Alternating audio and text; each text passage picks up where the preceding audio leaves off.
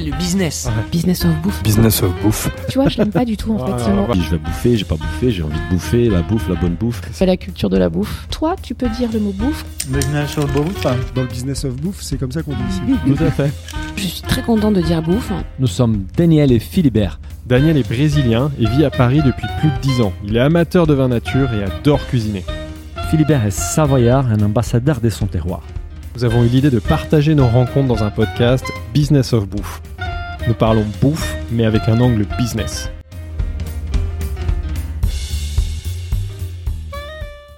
Bonjour à tous, bienvenue dans ce nouvel épisode de Business of Bouffe. Je suis comme d'habitude avec mon associé Daniel qui se passionne comme moi pour les entrepreneurs qui donnent du sens à notre alimentation. Bonjour Daniel. Bonjour Philibert.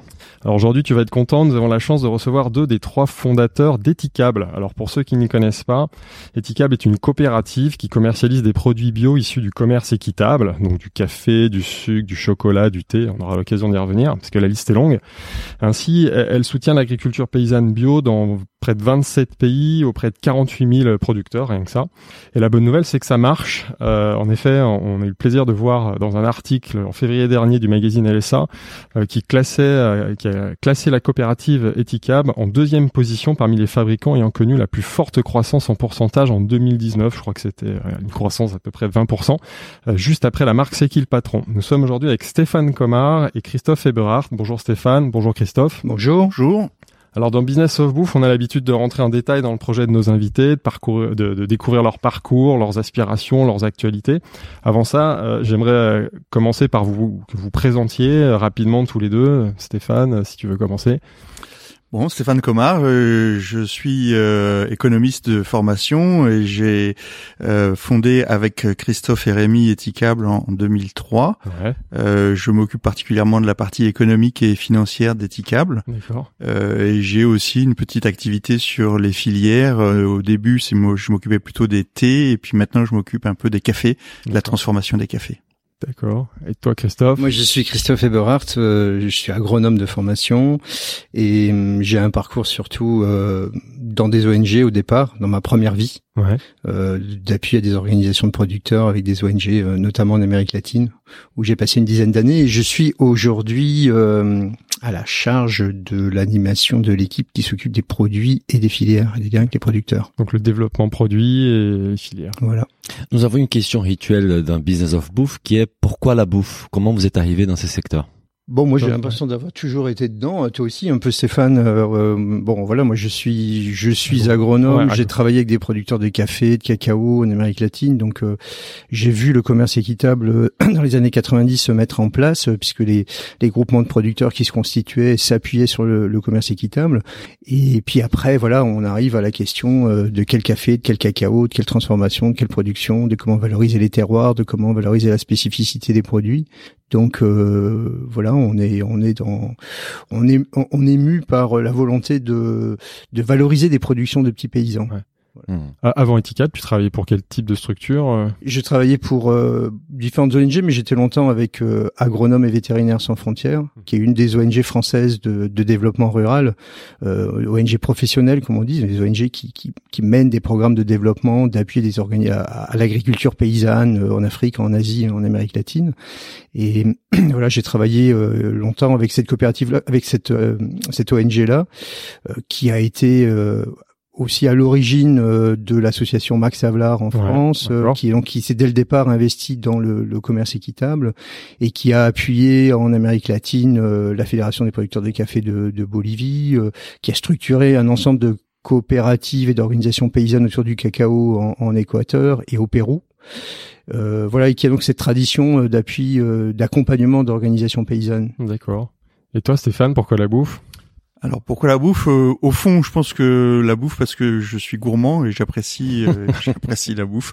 Une bonne et réponse. puis ça. en- ensuite, euh, j'apprécie la bonne bouffe. Non, ensuite, je, je pense que ça a été les choix. Un, un de mes stages que j'ai fait quand j'étais étudiant, ça a été euh, sur de l'agroalimentaire, euh, des plats cuisinés, à introduire des plats cuisinés français au Japon. et donc ça m'a mis un peu dans cette ambiance-là. Puis après, très rapidement, euh, je, bah, je me suis passionné par tout ce qui était filière agricole. Et donc donc filière euh, agroalimentaire. Et donc euh, le chemin faisant, euh, voilà, je, je suis resté dans ce secteur-là.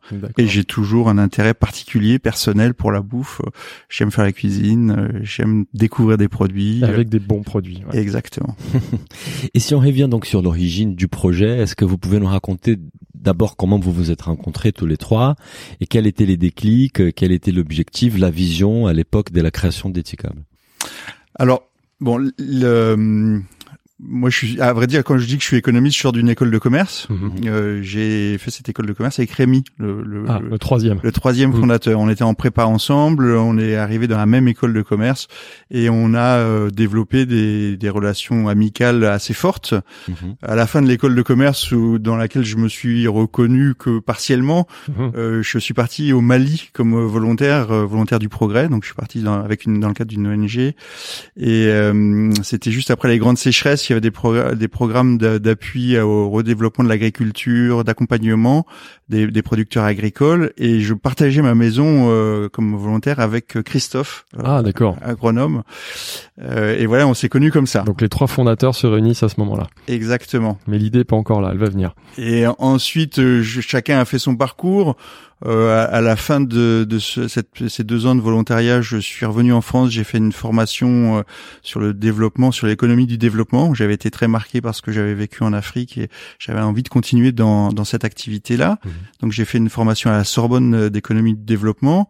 Christophe, lui, est parti euh, dans le monde du développement dans le cadre de, de- d'ONG. Ouais. Rémi, lui, est parti carrément dans la partie euh, commerciale en, en France, donc il s'est mis à, à faire de, à être commercial en, en France. Et puis chacun a fait son parcours euh, professionnel de manière indépendante. Mhm. Alors en ce qui me concerne, euh, après ma, ma formation complémentaire, je suis parti euh, sur un projet de, de restructuration de la filière café euh, au Burundi. Donc j'ai Mhm. passé euh, à peu près deux ans au Burundi. Ensuite, je suis rentré puisque la, la guerre a éclaté là-bas et je suis rentré dans un- une entreprise euh, privée euh, qui faisait du, de la production et du négoce de matières premières. Mhm. Alors là, j'ai changé un peu de dimension. J'étais plutôt dans la, la partie euh, business business euh, où je m'occupais du suivi des filiales de production. D'accord. Euh, donc c'était café, cacao, caoutchouc, euh, huile essentielle, et puis on produisait dans des dans différents pays et on commercialisait sur le marché mondial l'ensemble de ces matières premières. Et j'ai fait ça pendant 7-8 ans. Ça m'a permis de découvrir beaucoup de pays, de découvrir beaucoup de filières agricoles, de comprendre comment ça fonctionnait. J'étais pas toujours en phase avec euh, l'objet complet du, du projet, mais bon, en tout cas, ça m'a, ça a été une très très bonne formation. Et ensuite, je suis rentré euh, dans un bureau de conseil spécialisé sur le financement de l'agriculture dans les pays du Sud. Mhm. Et là, j'ai fait des études, beaucoup d'études euh, pour la Banque mondiale, pour l'Union européenne, pour la- le, le ministère de la, la coopération à l'époque. On finançait, euh, ils ils finançaient des, des études pour accompagner des organisations professionnelles ou des organisations de producteurs sur les problématiques de financement. Mhm. Et, euh, j'ai fait ça pendant 5-6 ans et puis c'est vrai que faire des études c'est passionnant parce qu'on apprend beaucoup de choses mais on reste quand même à faire que des études et pas rentrer dans l'action Dans le concret, on a besoin de concret. Ouais. et, et donc euh, à un moment je me suis posé des questions sur euh, ce que j'avais envie de faire dans, dans l'avenir et j'avais envie effectivement de, de rentrer dans le concret Ouais. Pendant toutes ces périodes-là, on est resté en contact. euh, Rémi euh, et Christophe, on se voyait régulièrement, euh, Mhm. chacun continuant son petit chemin, son petit bonhomme de chemin. Et puis on est arrivé à la quarantaine. On avait entre 38 et 40 ans. Ouais. Euh, Le bon âge. le bon âge. chacun se posant des questions euh, sur le, le sens de sa vie, sur ce qu'il avait envie de faire et sur euh, comment rebondir sur des nouvelles activités. Et c'est vrai que là, à ce moment-là, euh, voilà, moi j'avais aussi des activités euh, euh, associatives dans différents types d'associations et notamment j'ai été bénévole chez Max Havelaar où on achetait des, des kilos de café qu'on se revendait entre entre entre amis. Euh, C'était au tout début de Max Havelaar. Ouais. Et un jour, Rémi m'a dit, mais cette histoire de Max Havelaar, qu'est-ce que c'est Euh, Et je lui ai dit, écoute, voilà ce, ce que je connais du commerce équitable. Je lui ai expliqué un peu ce que, comment ça se passait. Et je lui ai dit, tu sais, on devrait en parler avec Christophe, parce que Christophe revient d'Amérique latine. Il a travaillé beaucoup avec des organisations de producteurs qui font du commerce équitable. Si ça t'intéresse, il faut euh, en discuter avec Christophe. Donc on organise un dîner, un deuxième dîner. Et puis tout d'un coup, Rémi nous dit, bah, j'ai envie de faire un projet de commerce équitable. Ça me passionne, ce truc-là. Je crois que c'est ça qu'il faut faire. Et puis euh, donc euh, on se prend au jeu avec Christophe en essayant de lui donner des conseils. Et puis tout d'un coup, Rémi dit bon, attendez, là, il n'y a pas à tergiverser. Hein. Faut y aller. Il faut y aller tous les trois. Et tous les trois. Dès le on début, y va tous les trois ensemble et on a un beau projet à faire ensemble. Et c'est le début. Donc l'idée de départ, c'est quoi? C'est commercialiser. Enfin, c'est déjà ça. C'est de commercialiser des produits issus du commerce équitable. C'est issu de. C'est le café ou c'est tout, tout C'est produit c'est tout produit de commerce équitable, mais c'est pas commercialisé. C'est utiliser la commercialisation de produits pour avoir de l'impact auprès de producteurs. Ouais. On arrive avec notre bagage de se dire il faut Ouais. faire un projet de développement. Ouais. Le commerce est l'outil qui va nous permettre de faire de, de l'appui au développement. Donc ça va au-delà de la commercialisation, de la distribution. Il y a déjà une mission euh, qui apparaît. Dès le euh, début, ça a été ça le début ouais. du projet. Et alors, euh, bon, Christophe en parlera peut-être mieux que moi, mais je crois que ça a été quelque chose qui est resté d'une manière euh, très importante tout au long de notre euh, de notre cheminement. À chaque fois, on se repose la question du sens. Pourquoi? Pourquoi ça? Est-ce que ça a du sens? Est-ce que ça a de l'impact? Mhm. Et à chaque fois, ça nous permet de, de réorienter, d'accentuer le, le, le projet. Ça, ça fait partie des choses qui sont euh, notre ADN. Mhm. Voilà. Christophe, tu, tu confirmes ce point de vue? Tu as des choses à, Euh, à oui, c'est ça. Je crois Ouais. que ça fait partie de notre euh, notre histoire et de notre positionnement dès le départ. Euh, c'est vrai que euh, le projet a pris forme euh, grâce au, au savoir-faire euh, et aux compétences accumulées de Rémi, qui était le, le commercial euh, du trio, Mhm. qui était celui qui avait l'expérience de la grande distribution et du secteur bio, puisqu'il travaillait dans la distribution de produits bio euh, en grande distribution. Donc il avait ce savoir-faire commercial qui était quand même le nerf de la guerre hein, pour lancer le projet. Et puis après, c'est vrai que bon, l'équilibre entre nous trois, parce que vous voyez que Stéphane est notre directeur financier, mais vous avez bien compris qu'il avait aussi une expérience de Mmh, terrain en. Afrique avec des producteurs sur des filières, sur des questions euh, euh, aussi assez techniques, etc. Et donc euh, dès le départ, effectivement, notre euh, notre priorité, c'était obtenir de l'impact, c'était le côté filière, c'était le côté euh, organisation de producteurs. Euh, c'est le, le vrai moteur, il, il était là et il reste là encore euh, jusqu'à aujourd'hui. C'est vrai que euh, la commercialisation, évidemment, c'est un- c'est important. C'est il faut pouvoir accéder au marché, il faut pouvoir avoir des produits qui, qui séduisent les consommateurs. Et ça aussi, ça fait partie de nos préoccupations. Mais quand même, l'objectif in fine, c'est l'impact sur euh, le terrain, l'impact sur les coopératives de producteurs, les impacts sociaux, environnementaux. euh, et c'est vrai que en presque 20 ans d'activité maintenant, aujourd'hui, on constate, euh, on a des impacts. On voit des coopératives partenaires qui bougent, qui investissent, euh, qui payent des prix plus élevés aux producteurs, euh, qui améliorent leur niveau de vie. Alors c'est pas toujours la révolution totale, mais on a des, des vrais, des vrais impacts, des vraies évolutions, euh, des coopératives qui avancent Mhm. qui deviennent acteurs sur leur territoire, euh, qui arrivent à mieux négocier avec euh, les collectivités locales, avec leur État, qui arrivent à améliorer la, la qualité de vie des producteurs, qui euh, mettent en place des systèmes de de- de- d'appui social, euh, d'appui technique aux producteurs, d'accompagnement. Et donc ils deviennent des acteurs de développement et, et en fait, euh, dans toutes les décisions que nous prenons, euh, c'est toujours est-ce que ça va se vendre, mais aussi est-ce que ça va avoir de l'impact sur les producteurs. Mhm. Et, et si on revient au, au, au moment où vous décidez, donc tous les trois, c'est une évidence, vous décidez de lancer Etikable, euh, comment ça se passe ces débuts en fait? Quels ont été les premiers produits, euh, les premières démarches? Vous étiez tous les trois, vous avez mis du temps à embaucher. Est-ce que vous pouvez nous raconter un peu les débuts de l'aventure? Bon, on a démarré un peu comme toutes les, les entreprises, c'est-à-dire euh, d'abord en y mettant les petites économies que nous avions chacun, qui Mhm. étaient d'ailleurs pas importantes. Moi, j'étais volontaire pendant des années, j'avais j'avais pas grand-chose. Bon, on a- je crois qu'on a investi 30 000 euros chacun au, au départ. Et puis euh, et puis on, on imaginait obtenir un référencement en grande distribution. Donc on s'est Mhm. dit, alors on a commencé à travailler notre gamme de produits. Euh, on s'est appuyé notamment sur les contacts que nous avions en Amérique latine. Ouais. On est resté toujours euh, avec un tropisme latino-américain assez important chez Reticable. Bon, parce que c'est vrai aussi que le café, le cacao, c'est beaucoup l'Amérique latine. Mhm. Et c'est aussi qu'en Amérique latine, il y a de belles initiatives, de beaux projets, de belles coopératives Mhm. euh, qui euh, parfois sont nées euh, déjà depuis les années 60 et il y a le commerce équitable était très approprié par ces coopératives les, les coopératives d'Amérique latine ont été acteurs du commerce équitable avaient une, une vision un discours sur le commerce équitable donc euh, voilà c'est ces gens que euh, personnellement je connaissais déjà un certain nombre d'entre eux depuis des, des années et, C'était et- quel type de produit du coup au début? Alors on a fait on a lancé un café on a lancé euh, Cité quel- Un sucre. un sucre En sucre déjà un sucre complet et des jus de fruits Toujours déjà sur la marque Etikable. étiquable, voilà. Et euh, d'ailleurs, bon, au départ, pour vous dire, on raconte sur cette petite anecdote, la coopérative Norandino, qui sont des gens qu'on connaissait bien, avait à cette époque-là lancé le sucre complet, c'est-à-dire Mhm. du jus Mhm. déshydraté de canne, Mhm. dans une zone où il y avait de la canne à sucre. euh, traditionnellement, c'est très petits paysans, des gens qui ont entre un demi et un hectare, euh, des, des zones de- d'exode rural depuis des, des années, où les, les paysans partaient euh, soit sur le front pionnier amazonien, soit euh, vers vers la grande ville de Lima, euh, parce qu'on n'arrivait pas à vivre des produits de la campagne. Et donc ils ont eu un projet en plus du café qu'ils menaient déjà. Ils ont développé la, enfin, ils ont tenté de, de- de transformer différemment la canne à sucre que les, les paysans avaient dans leurs champs et qu'ils utilisaient notamment pour faire de, de l'alcool Mhm. ou pour faire un sucre de traditionnel de mauvaise qualité. Et ils ont fait ce sucre complet qui est en fait euh, du jus de canne déshydraté. Et donc euh, ils ont été voir ça dans les pays voisins comment c'était fait. Ils ont mis en œuvre une unité de fabrication et ils nous ont envoyé le premier demi-container qu'ils avaient fabriqué. Euh, Et d'ailleurs comme euh, on n'avait pas nous forcément beaucoup de trésorerie, ils nous ont même accepté de nous de nous envoyer ce, ce demi-conteneur en nous disant bah vous nous paierez plus tard quand vous l'aurez vendu et, et voilà aujourd'hui on fait 500 tonnes de ce sucre complet et on n'oublie pas évidemment que cette coopérative nous a aidé pour le, le début. ouais. le lancement de, de départ. Et comment vous commercialisez? Alors ces premiers produits au début Vous avez créé une marque, c'était déjà étiquable. Vous aviez des, des réseaux dans la distribution pour faire.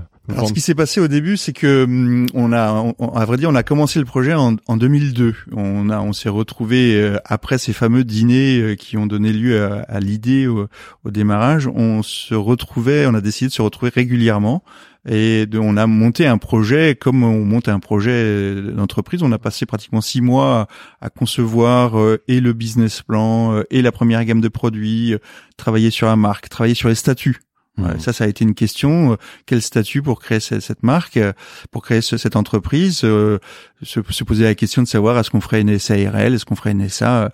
Et puis tout d'un coup, euh, on s'est dit mais pourquoi pas une scope Ah, dès le Euh, départ, c'était une scope. Et on a créé Ouais. Etikable en scope dès le départ. Ouais, ça c'est important. On va revenir On va y revenir parce que c'est un ouais, point important. Voilà. Et, et donc euh, on a passé hum, presque un an hein, à, à- à concevoir, à préparer, à organiser ce, ce projet.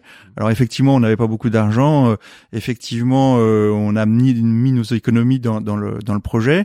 On a été voir un peu la famille, on a été voir les anciens collègues, hein, puisque et puis on a monté euh, Etikable euh, comme ça. Alors au début, on a reçu les produits, on était tous les trois.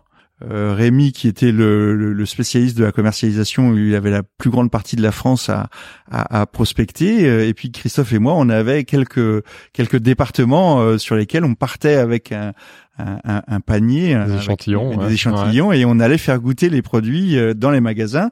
Et on a commencé au début, euh, magasin par magasin, à, à, à- bah, essayer de convaincre les chefs de rayon ou le, le directeur de magasin. Et comment ça s'est passé alors? Et, Quel et était bah, l'accueil? ça a été euh, ça a été plutôt pas mal hein mais alors c'est c'est vrai qu'au début c'était magasin par magasin on avait des commandes de 200 300 euros une euh, au début c'était une tous les toutes les 15 jours puis après ça a été une toutes les semaines et puis après Rémi bien sûr et Christophe aussi qui s'est euh, révélé être un très bon commerçant euh, a, Il hoche de la, il hoche de la tête là.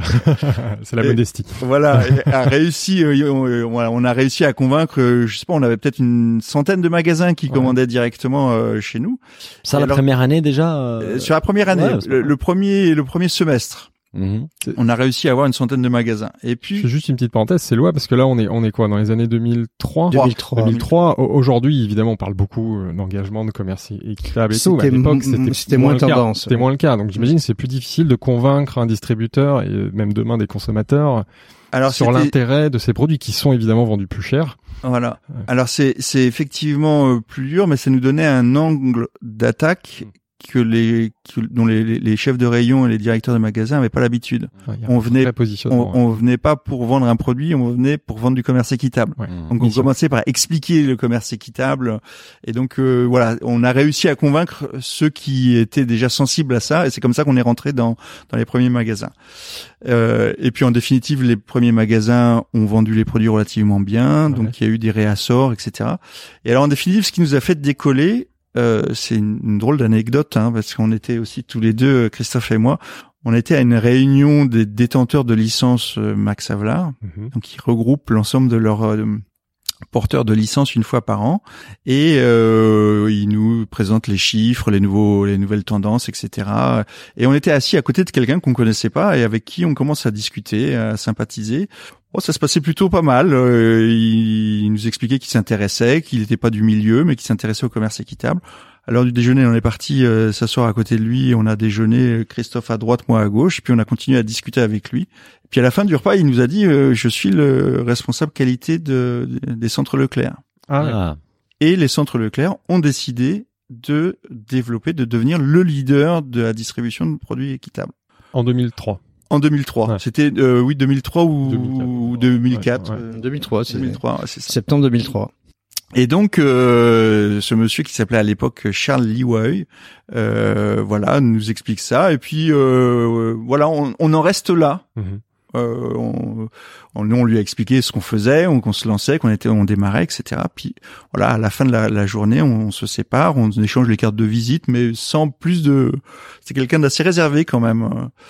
Et puis 15 jours après, un coup de téléphone et qui nous dit écoutez voilà, euh, on voudrait vous rencontrer. Euh, J'en ai parlé en interne. euh, voilà, euh, on a décidé de prendre deux acteurs et de miser toute notre euh, démarche de distribution de produits équitables sur deux acteurs et on choisit les deux qui sont 100% équitables.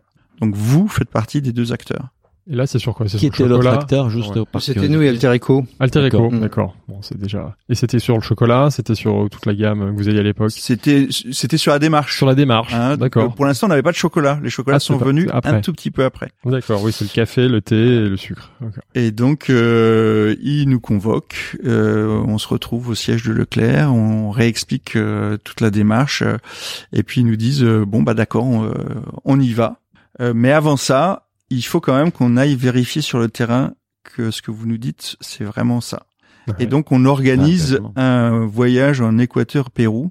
Ah ouais. Euh, donc, euh, Avant de passer commande, en fait. avant de passer commande. Quel engagement de leur part, en fait.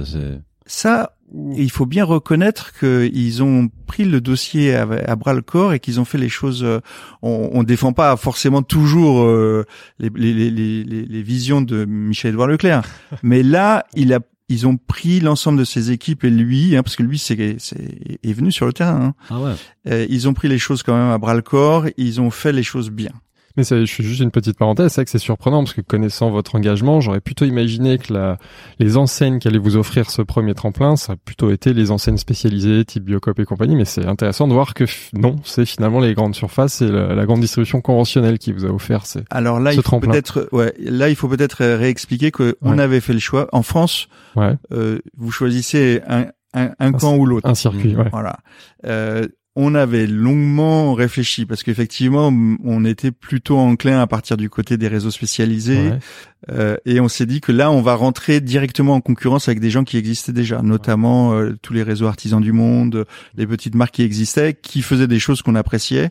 Et on s'est dit non, le- les enjeux, ils sont pas sur ces réseaux-là. Les enjeux, c'est d'aller convaincre des, des, des clients qui achètent des produits conventionnels Ouais. et qu'il faut euh, convertir à, à l'achat de produits euh, équitables. Surtout, tu disais tout à l'heure, si vous voulez avoir de l'impact, surtout à ce moment-là, parce qu'aujourd'hui, la- les magasins spécialisés ont des volumes intéressants, mais à l'époque, si on veut avoir de l'impact, c'est la grande distribution, les grandes surfaces qui doivent représenter, je sais pas, 60, enfin, surtout à l'époque, 70-80% des De achats alimentaires. Exactement. Mm. Et puis on avait Donc, aussi c'était une volonté dès le départ Voilà. de, de- de cibler les Très enseignes clairement, on a on a construit une, une gamme, euh, euh, une- un marketing, des emballages, une politique qualité, une politique de distribution, une politique logistique euh, taillée pour la grande pour la distribution. grande distribution. Mm. Donc ça a marché tout de suite avec les centres Leclerc. alors.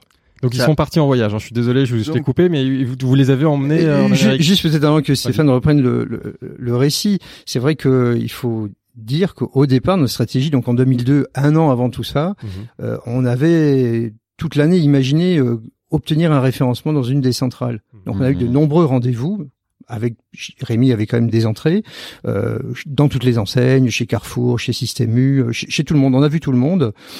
Le plus souvent, on nous disait, euh, parce que nous, à l'époque, on avait des boîtes vides, hein, on avait des boîtes de thé, des sachets, enfin c'était des maquettes. Des hein, on avait, on n'avait pas encore vraiment fait des des des, des, importations de, de produits. Bien sûr.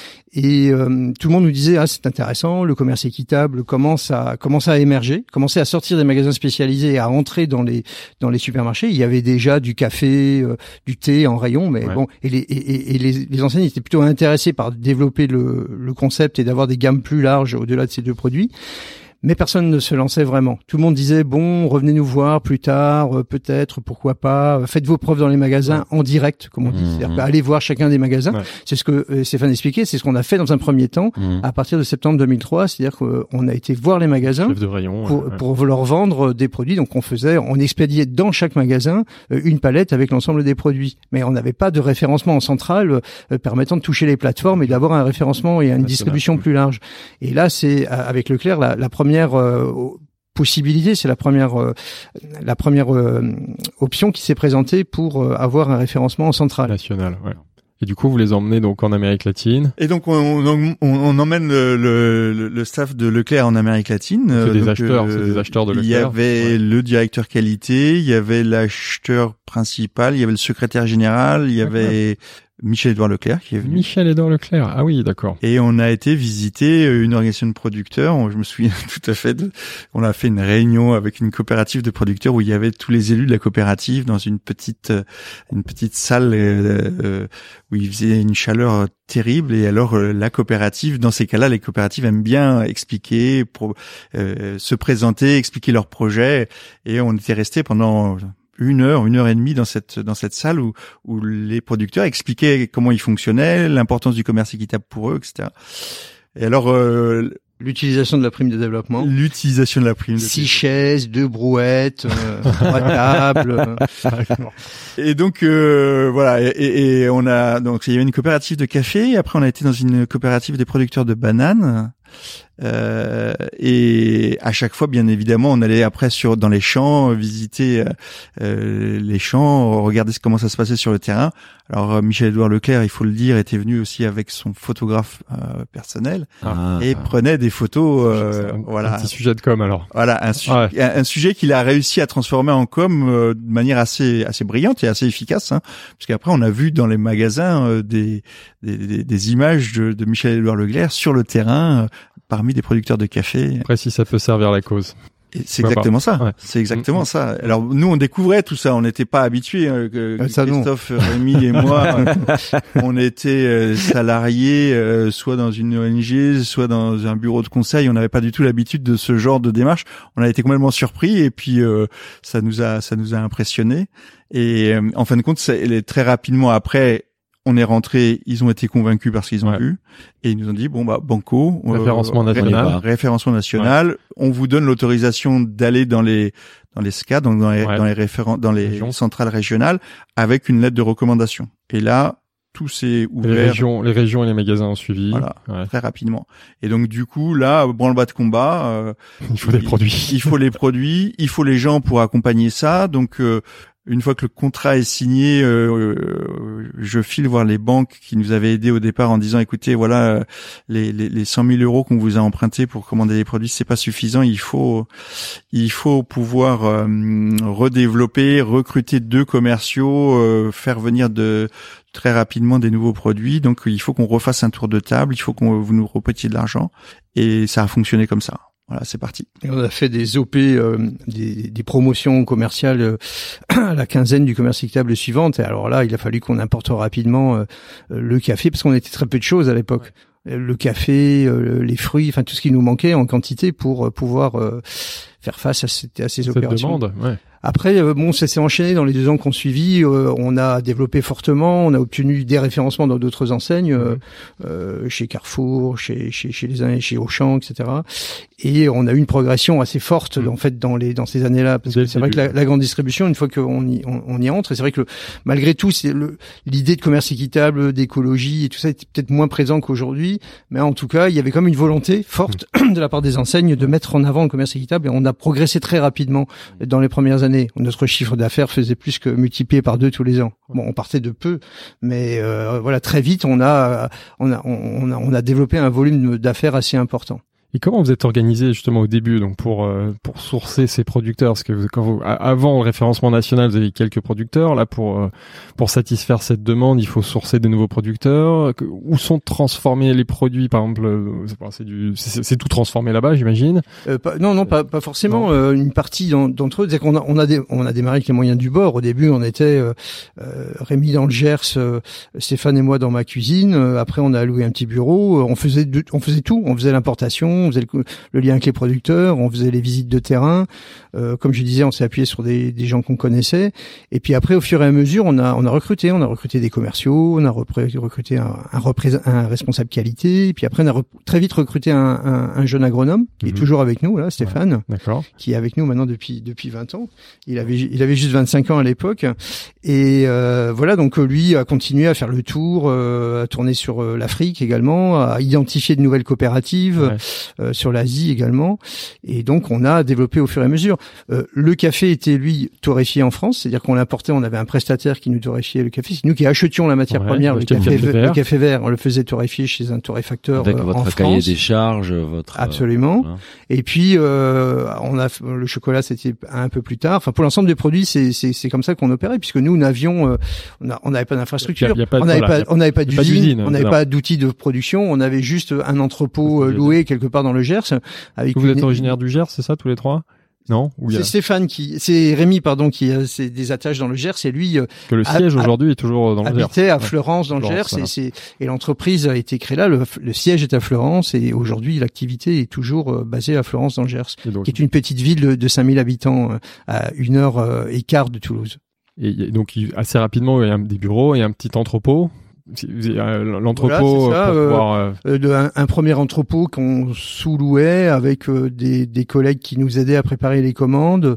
Euh, et puis euh, par la suite, euh, on a repris l'entrepôt d'une coopérative de, de, de, de, foie gras, qui est un ancien abattoir, forcément dans la avec un, un, un, entrepôt qu'on a d'abord loué, puis on a fait un investissement, je crois que c'était en 2007, où on a acheté cet entrepôt mhm. avec un, un, crédit bail et on a fait des transformations, on a amélioré cet entrepôt et on a continué notre aventure sur sur ce site. Et aujourd'hui, on est en train de retransformer ce site complètement puisqu'on y fait un investissement assez important puisqu'on y construit actuellement une chocolaterie oui, j'ai vu pour intégrer on, notre production. À la fin sur les on sur ça, mais on aimerait aussi peut-être parler un peu plus des, des, producteurs en fait et comprendre un peu bah, déjà combien de producteurs euh, avec qui vous travaillez aujourd'hui.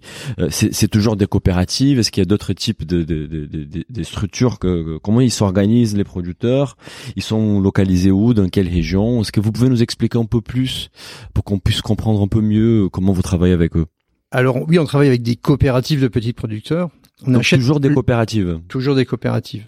Pour nous, euh, on défend un commerce équitable qui euh, se fait avec des organisations paysannes. Mhm.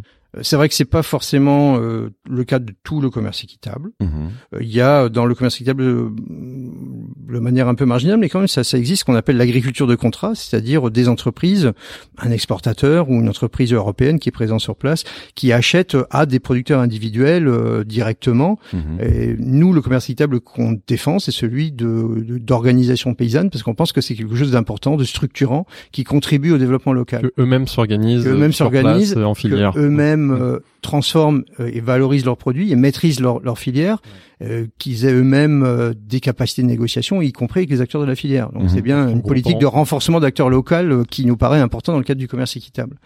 Et donc on achète aujourd'hui tous nos produits à, à ces coopératives, c'est-à-dire qu'on passe pas par des intermédiaires ou par des importateurs ou, par, on n'achète pas sur le marché européen des matières premières qu'on transforme. Mhm. Mhm. On achète tout de, de manière parfaitement tracée dans le cadre du commerce équitable, directement avec des producteurs qu'on connaît, qu'on suit, auxquels on rend visite on a aujourd'hui une équipe de neuf euh, agronomes mhm. qui sont basés en France et qui font des. Ils sont trois basés en Amérique latine. Euh, une est basée à Madagascar et les autres sont basés en France et, et, et tournent et font le, suivi et, l'appui.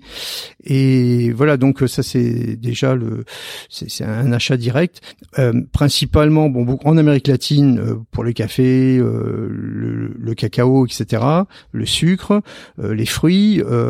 on a ensuite on a une, une, activité en Asie autour du riz, du thé et puis, euh, on a voulu développer à un moment donné. On s'est dit, il faut qu'on aille vers des pays peut-être aussi plus difficiles, des pays plus. Bon, donc on avait une présence moindre en Afrique, donc on a, on s'est organisé pour développer notre travail en Afrique.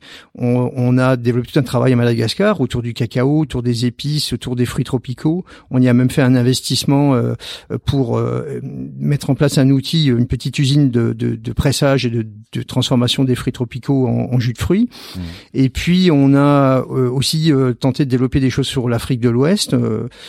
on a également décidé d'investir euh, sur un sur sur un pays qu'on aime bien qui est Haïti où on a développé une filière euh, cacao qui est mmh. l'une de nos, nos, nos, filières importantes aujourd'hui où on a considéré que c'était aussi important pour une boîte comme Eticap d'être présente dans ces pays difficiles où on a euh, moins de structures, des tout petits paysans parce qu'en Haïti par exemple les paysans ils ont 1000 mètres carrés, 2000 mètres carrés, au maximum un hectare de cacao. Mmh. On est sur des paysans de très faible capacité économique. Et c'est intéressant parce qu'on arrive euh, en valorisant des produits, en passant, euh, en améliorant la transformation notamment du, du, cacao, en passant du cacao séché à du cacao fermenté, on arrive à créer vraiment de la valeur et à impulser des dynamiques qui ont vraiment de l'impact euh, concrètement sur la vie des gens. Donc on a aussi choisi ces pays un peu plus difficiles. Euh, voilà, on a aujourd'hui 80 80 coopératives partenaires. Euh, dans les trois les trois continents, en Afrique, en Amérique du Sud et, et, en, et en Asie. Comment vous les sélectionnez, les, les producteurs? Quels sont les critères? Est-ce qu'il y a un cahier des charges, une charte euh, Comment on devient une coopérative éthicable, enfin qui travaille avec éthicable Bon, on, bah on les on les identifie. Évidemment, on a nos critères, on a ils sont bio hein, déjà, c'est 100% bio. bio oui, hein, ils sont 100% bio. Euh, on essaye de prioriser des projets, euh, des initiatives qui nous paraissent importantes sur le intéressantes mhm. sur le plan social, sur le plan de l'engagement oui, ce qu'on cherche, c'est des, c'est des, des gens qui, bon, qui se, qui s'organisent pour améliorer les conditions de vie dans leur communauté et qui, qui, qui au-delà de l'aspect entrepreneurial, est basé sur une dynamique sociale forte. Mhm. Par exemple, euh, en Amérique latine, on a beaucoup de gens de la première génération qui a eu la chance d'aller à l'école et d'aller à l'université, avec des gens qui ont décidé, comme on l'avait chez nous dans les campagnes euh, autrefois, mmh. dans les années 50 peut-être, des gens qui ont décidé de, de s'investir corps et âme dans le développement de leur communauté, qui ont créé des coopératives. Euh, c'est le cas par exemple de la coopérative Norandino, qui est un de nos, nos, grands partenaires. Euh, où c'est cette, cette, équipe, ce noyau de base de fils de paysans ont créé cette coopérative et, et et avec un, un, engagement très fort, avec une volonté très forte de l'avoir de l'impact, de structurer. Vous voyez, c'est des projets économiques et sociaux très très forts. Donc c'est ça qu'on recherche, la qualité du projet. Mmh.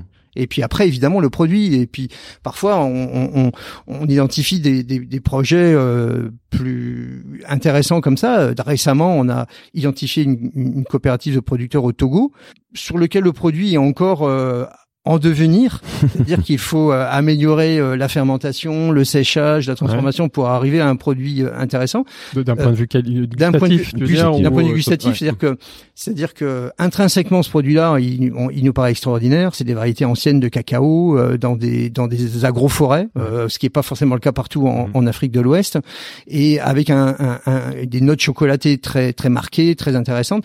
Mais il n'est pas forcément encore bien transformé. Et on, mais par contre, on a trouvé que c'était y avait un potentiel en termes de, mhm. de, capacité de produit et il y avait un potentiel en termes de, de, de, de dynamique sociale parce que c'est des communautés qui s'organisent, euh, voilà, très très avec une forte volonté locale de valoriser leur cacao et donc on mise sur ce projet et on décide de, de l'appuyer en essayant d'améliorer d'améliorer le produit. Et, justement, comment vous accompagnez les coopératives dans ces types de situations? Une nouvelle coopérative qui rejoint euh, Eticable, quel est l'apport de Eticable par rapport à, à eux? Qu'est-ce que vous apportez? Vous vous l'aidez à, la, avec la partie transformation, par exemple alors, Ce sont ce sont d'abord les outils du, du commerce équitable, c'est-à-dire c'est euh, un prix, mhm. un prix euh, minimum garanti, comme on dit.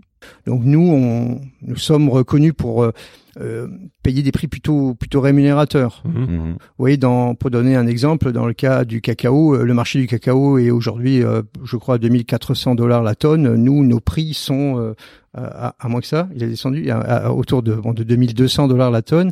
Et hum, nos, nos prix à nous sont autour de 4000 et 4500 dollars la ah tonne. C'est-à-dire qu'on est, on est à plus du double du prix du marché. C'est vrai mhm. que le prix du marché est très bas depuis maintenant quelques années quand même, mhm. depuis au moins quatre ans.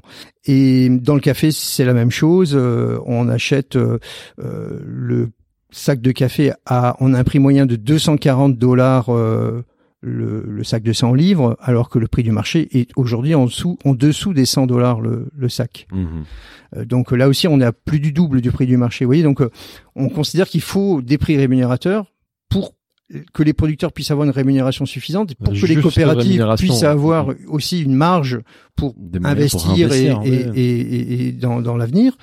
Et donc, c'est des prix rémunérateurs stables, c'est des préfinancements de récolte. Donc, euh, beaucoup de nombreuses petites coopératives avec lesquelles on démarre, en réalité, pour pouvoir collecter euh, le café, le cacao, euh, le quinoa, euh, les fruits, euh, le, le- le- le sucre et tout ça de, de, de leurs propres adhérents, il leur faut de la trésorerie, il leur Bien faut des, des fonds. Et donc, on apporte ce préfinancement des récoltes, euh, un engagement sur trois ans, qui sont les, un engagement sur le long terme, on va dire, qui sont les, les engagements forts du commerce équitable. Après ça, euh, il- il- on, on fait un suivi, un travail d'appui, un travail de conseil, euh, un travail de projet d'investissement. Euh, on consacre une, euh, une somme assez importante. On, on- on consacre une, euh, une, part importante de nos moyens dans l'investissement dans des projets. Ce sont des projets soit d'investissement, soit de formation, soit d'échange entre producteurs. Par exemple, on a depuis quelques années mené tout un travail en Amérique latine au départ qu'on transfère maintenant notamment en, en Afrique autour euh, euh, des biofertilisants, autour de la fabrication euh, d'engrais biologiques. C'est-à-dire qu'on essayer d'aller du système bio. euh, Il y a une première étape où les gens euh, arrêtent d'utiliser des produits chimiques et Mhm. produisent du, du produit du, du- du café ou du cacao bio sans, sans produits chimiques. Puis après, on arrive à un moment où les, les rendements plafonnent un peu et puis euh, il, il est possible de passer à une deuxième étape en investissant du temps de travail, en taillant les cacaoyers, en, reconsidérant la manière de travailler et en travaillant la fertilité des sols, notamment en, fabriquant ses propres engrais biologiques à partir euh, de, de micro-organismes qu'on prélève dans la forêt naturelle et qu'on cultive, qu'on développe euh, en ana- anaérobie, c'est-à-dire sans air, dans des fûts de, de plastique. On crée des petites unités, des petites unités de fabrication de biofertilisants. Ouais. Et donc tout ce savoir-faire que certaines coopératives avaient déjà euh, avaient déjà pas mal avancé, on a organisé des échanges entre elles, euh, on a formé des techniciens, on a formé des paysans et on a appuyé tout ce développement de de la biofertilisation des terres pour avoir un système de biologique plus plus productif, plus intensif sur le plan agroécologique. Mais ça veut dire qu'au-delà du prix minimum garanti, qui est le point de départ est très important, vous allez les apporter aussi des connaissances techniques, de- de- des- des pratiques qui se font ailleurs, qui vont avoir un impact sur la qualité des produits, pour les aider à avancer aussi techniquement, d'un point de vue plus technique aussi. Oui, c'est ça. Alors c'est pas c'est pas forcément euh, un schéma dans lequel c'est euh, l'agronome qui va de Paris apporter des, des appuis techniques. hein. On n'est pas on est on est on n'est pas forcément dans ce schéma-là. Euh, les choses sont un peu plus complexes dans le développement rural. Euh, euh, les paysans inventent, innovent des techniques. Euh, les coopératives, on les on les on les accompagne dans leur réflexion sur les systèmes de production qu'ils veulent développer. On, on mise beaucoup sur l'échange, on mise beaucoup sur les ressources locales. Donc on n'est pas dans un schéma vertical, on est dans un schéma plus plus plus dynamique, plus participatif. Si on revient sur les produits, donc maintenant, donc on a compris, euh, d'abord eu euh, le, le thé, le, le sucre, après le chocolat. Aujourd'hui, la gamme étiquable, elle, elle va jusqu'où? Il y a combien de produits, combien de catégories différentes? Il y a hum, à peu près 150 euh, références. euh, Quand même. on a des grandes familles. On a euh, le chocolat, première famille en termes de, chiffre d'affaires. Ouais. On a Juste au sein du chocolat, il y a combien de références? Vous avez combien de références chocolat? Euh, 20, 40 maintenant, 40 40, 40, 40 euh, références. D'accord. Et d'ailleurs, en préparant le, le podcast, j'ai vu que vous aviez des, des, des grandes origines de cacao, enfin du cacao grand cru, ce qui est plutôt rare, qui d'ailleurs nous fait penser à un sujet qui nous passionne dans l'univers du vin. C'est-à-dire qu'on on peut, grâce à vos pratiques de commerce étiquable, remonter la traçabilité et commercialiser un produit fini en identifiant le cru. Ça, c'est passionnant. Donc, c'est-à-dire que dans les 40 références de chocolat, il y a des, des, des, des, des crus, c'est ça? Des grands crus cacao? Oui, ça c'est quelque chose qui a bon, qui a fait notre succès aussi, c'est que dans l'idée des gens, souvent le commerce équitable, c'était pas forcément de la qualité. Or, dans le café et le cacao, dans, dans, dans, dans le cacao euh, exactement, euh, le, le fait d'avoir des coopératives qui produisent, ça nous permet d'avoir euh, des, des, des produits de qualité extrêmement intéressantes. D'une Mhm. part parce qu'on arrive à mettre en évidence des, des cacaos d'un seul terroir, parce que la coopérative Tracé, est sur un terroir Mhm. tracé. Mhm. Alors que la plupart des cacaos, euh, les chocolats qu'on a euh, en rayon euh, sont des chocolats qui sont issus de mélanges non tracés. Vous savez pas d'où ils viennent. C'est souvent des, des, mélanges de cacao de différentes origines, selon des, des, secrets des fabricants. Et nous, avec le commerce équitable, on est en capacité de faire un cacao de telle région d'Haïti, de telle région ou de telle vallée du Pérou ou d'Équateur, Mhm. ou de Madagascar, Tel terroir. de tel terroir. Et puis par ailleurs, euh, les paysans sont souvent, les petits paysans avec lesquels nous travaillons sont souvent ceux qui ont le plus conservé les variétés anciennes, qui sont les Mhm. plus intéressantes pour euh, les arômes et les goûts organoleptiques, plus les typicités. Euh, souvent en Équateur, par exemple, euh, où il y a une variété fantastique qu'on appelle la variété nationale, qui donne ces arômes, euh, ces arômes floraux particuliers, hein, qui sont qui sont qui sont réputés. C'est c'est ce cacao Arriba, comme on dit. Mhm. Et, et pourtant, les deux tiers du cacao d'Équateur aujourd'hui proviennent de variétés hybrides, notamment de cette variété CCN 51, qui sont des, des, des variétés très productives, mais pas très intéressantes d'un point de vue organoleptique, et qui, et, et ce sont plutôt les gros producteurs, les plantations, les moyens producteurs qui ont investi dans ces nouvelles variétés, et c'est plutôt les petits paysans, par manque de moyens, qui ont conservé les variétés anciennes, qui aujourd'hui sont perçues comme des véritables trésors. Bien sûr. Et donc on arrive en travaillant avec des coopératives de petits producteurs, on arrive à, à eux-mêmes mettre en place des jardins clonaux, etc., resélectionner leurs variétés anciennes et on arrive à, en fait à, à valoriser cette, cette qualité intrinsèque euh, des, des cacaos qu'ils ont et à avoir des grands crus. Voilà, c'est ce qu'on a commencé à faire avec des pourcentages élevés de cacao.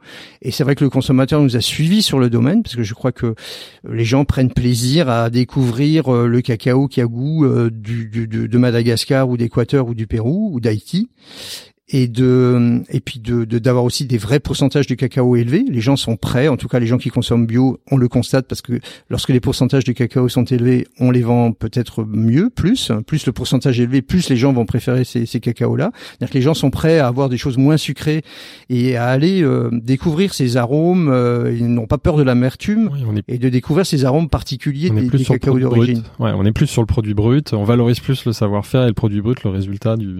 Voilà. Donc, Ouais, un, un produit brut, mais quand même avec euh, parfois bon des, des, des extrêmes douceurs, euh, des notes florales, des notes Mhm. fruitées. euh, parce que c'est ça aussi le propre de ces cacaos-là, c'est des, des hauts pourcentages de cacao qui pourtant sont pas trop amers et qui sont justement, c'est le propre de ces cacaos latino-américains ou de ces cacaos, par exemple de, de Madagascar avec ces notes typiques Mhm. d'agrumes et de, de, de fruits, euh, qui euh, sont même à haut pourcentage très agréables parce que très très fins, très aromatiques euh, et, et, et pas, pas pas corsés.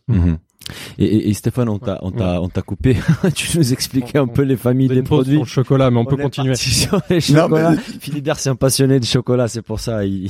Non, je, je crois que c'est- ce qui est intéressant, c'est euh, vous avez mis le doigt sur quelque chose qui est intéressant, c'est sur les produits d'origine. Genre, toute notre gamme, elle est faite au départ sur mettre en avant un produit d'origine, un terroir, un savoir-faire particulier. Mhm. Et c'est ça qu'on met en avant, contrairement aux produits, ce que expliquait Christophe, contrairement aux produits industriels, où on fait des assemblages, on se débrouille pour que ça ait le goût, le même goût toute l'année, on, on fait venir des produits un peu partout.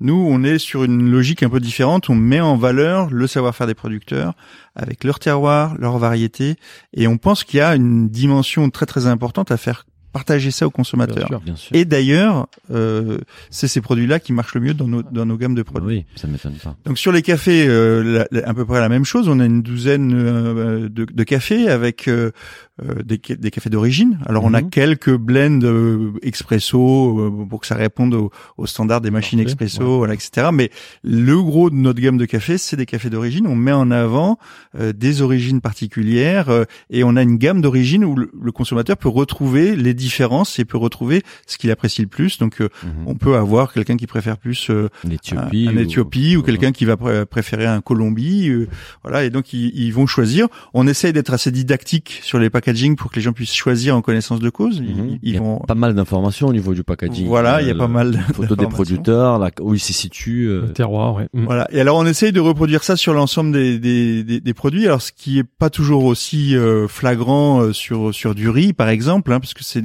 on est moins sensible, mais on, on, on essaye d'avoir des riz parfumés euh, qui viennent de, de terroirs du, du, du Nord Cambodge euh, un peu particuliers euh, et, et apporter quelque chose d'un peu différent. Mais c'est vrai que le consommateur est pas forcément aussi sensible Ouais. à, à un riz de terroir que qu'un café ou un chocolat. Mais on essaie de, de reproduire ça co- comme ça sur le- la gamme de thé. Donc un chocolat, deux café, Café, trois thé, et puis ensuite on a les jus, tout ce qui est à base de fruits. Euh, on a travaillé, Christophe a évoqué ça, on a travaillé beaucoup sur Madagascar pour euh, euh, travailler avec des, des coopératives de producteurs sur des, des, des produits comme euh, euh, le litchi. Le litchi, ça c'est un, produit qui est très très intéressant en termes d'impact qu'on peut avoir, puisque Mhm. c'est un produit qu'on consomme en frais, qui euh, sur une saison très très courte, euh, les producteurs euh, ramassent, cultivent et, et ramassent leurs- leurs fruits, euh, ils mettent, ils réussissent à mettre dans les deux ou trois bateaux qui vont partir de Madagascar une certaine quantité, et tout le reste, c'est perdu. Et du coup, vous le Ah ouais. commercialisez sous quelle forme? Vous le alors, transformez du coup, euh, le projet qui a été, Ouais. qui est né euh, autour du, du litchi, c'était de se dire, on va euh, le transformer en jus. Ouais. Ah, sur Voilà, place. sur place.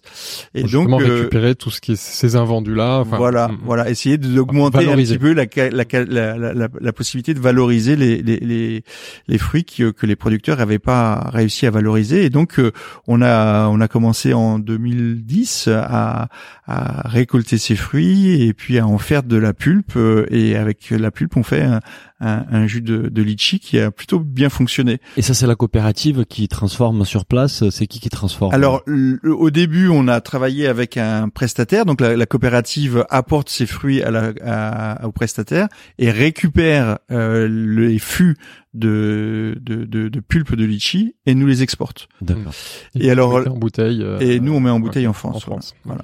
Et alors, ce qui se, ce qui s'est passé, c'est qu'on a eu à l'occasion d'un, d'un, d'un projet qui, euh, qui a eu lieu euh, en 2012, on a eu la possibilité de s'associer avec un, un malgache sur la fabrication, sur la conception d'une usine de transformation de, de, de, de fruits.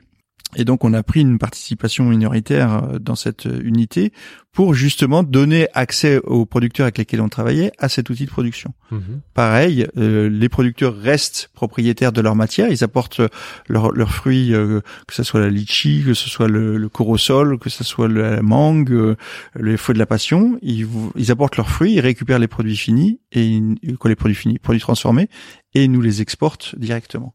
Voilà. Et, et, et ce qui est intéressant aussi de euh, au-delà d'Etikable, vous avez aussi une nouvelle marque qui, bah nouvelle, pas aussi nouvelle que ça, mais qui est Paysan d'ici en fait. Depuis 2010, oui. Vous, 2010, vous travaillez avec une autre, euh, une autre typologie de, de, de Alors, des producteurs. Voilà, et après je laisserai Christophe expliquer en détail parce que c'est lui qui était un peu à l'initiative de ce projet.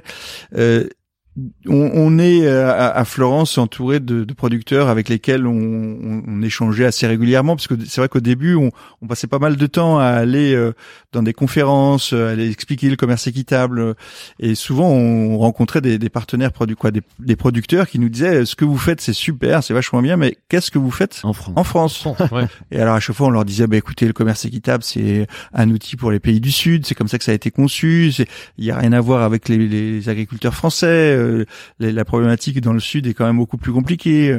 Puis petit à petit euh, à force de se rapprocher de, de- de- des producteurs français, on s'est aperçu qu'il y avait quand même des Ah, problématiques ils, ont, assez- ils ont des besoins. voilà, ils ont et, Oui. et puis euh, euh, voilà et puis tout d'un coup euh, Christophe nous a dit euh, euh, je crois qu'il y a quand même quelque chose à faire. Les outils du commerce équitable maintenant qu'on maîtrise relativement bien euh, dans les pays du sud peuvent apporter des, Ouais. des solutions. C'est une excellente idée, ça. Voilà. Et donc il a commencé à travailler sur une euh, sur une charte et sur une façon de- de- dans laquelle l'Eticab pourrait intervenir sur les, les, les- avec les producteurs français.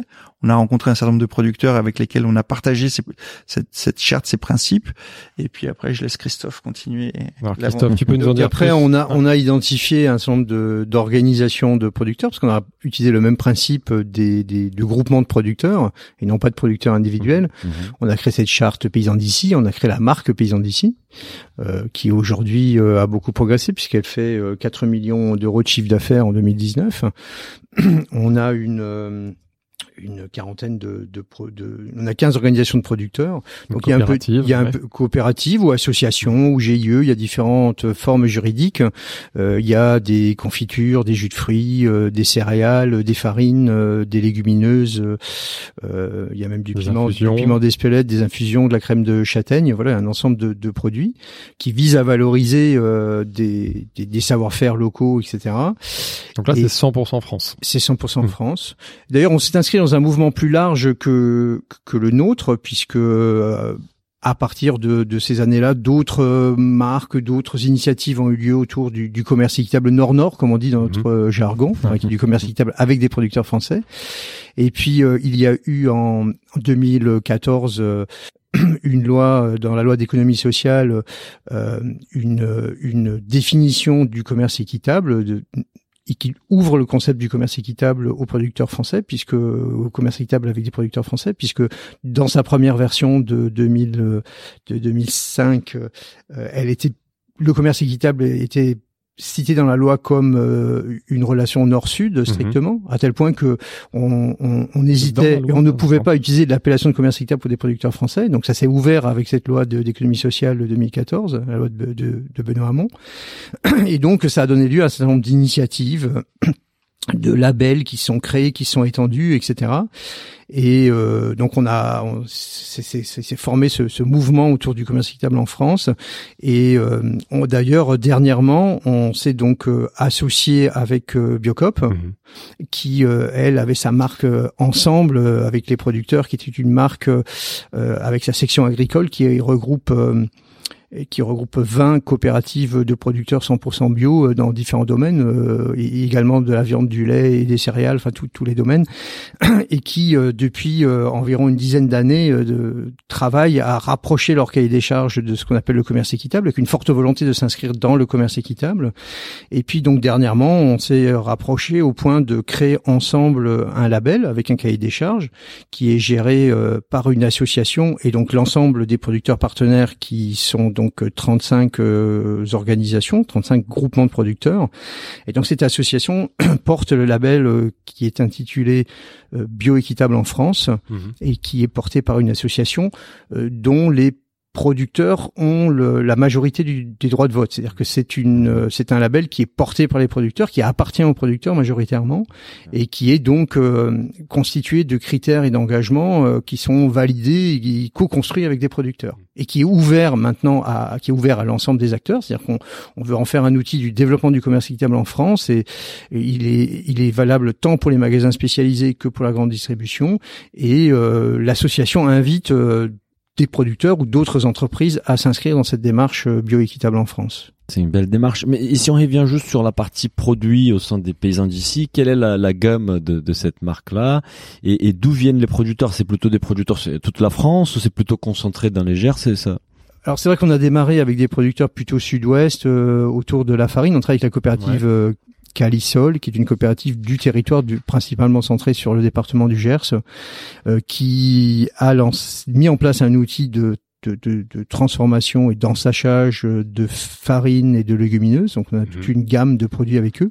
C'est intéressant parce que ces légumineuses, euh, dans le cadre des, des fermes euh, céréalières euh, de, de petite taille hein, dans le Gers, on n'est pas dans des très grandes fermes.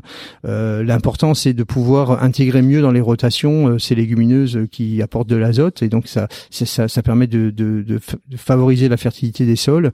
Et donc la coopérative cherche à développer euh, ces, ces, ces légumineuses aussi pour avoir de la valeur ajoutée. Donc c'est un projet assez important. On, et on a développé des, des- des, ventes et des volumes assez importants de, de légumineuses avec euh, cette coopérative.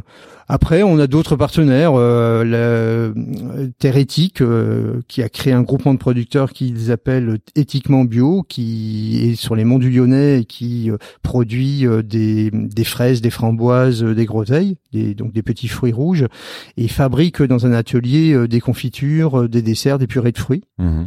Donc ça c'est une initiative beaucoup plus modeste parce que Calisol dont je parlais tout à l'heure c'est 450 producteurs bio.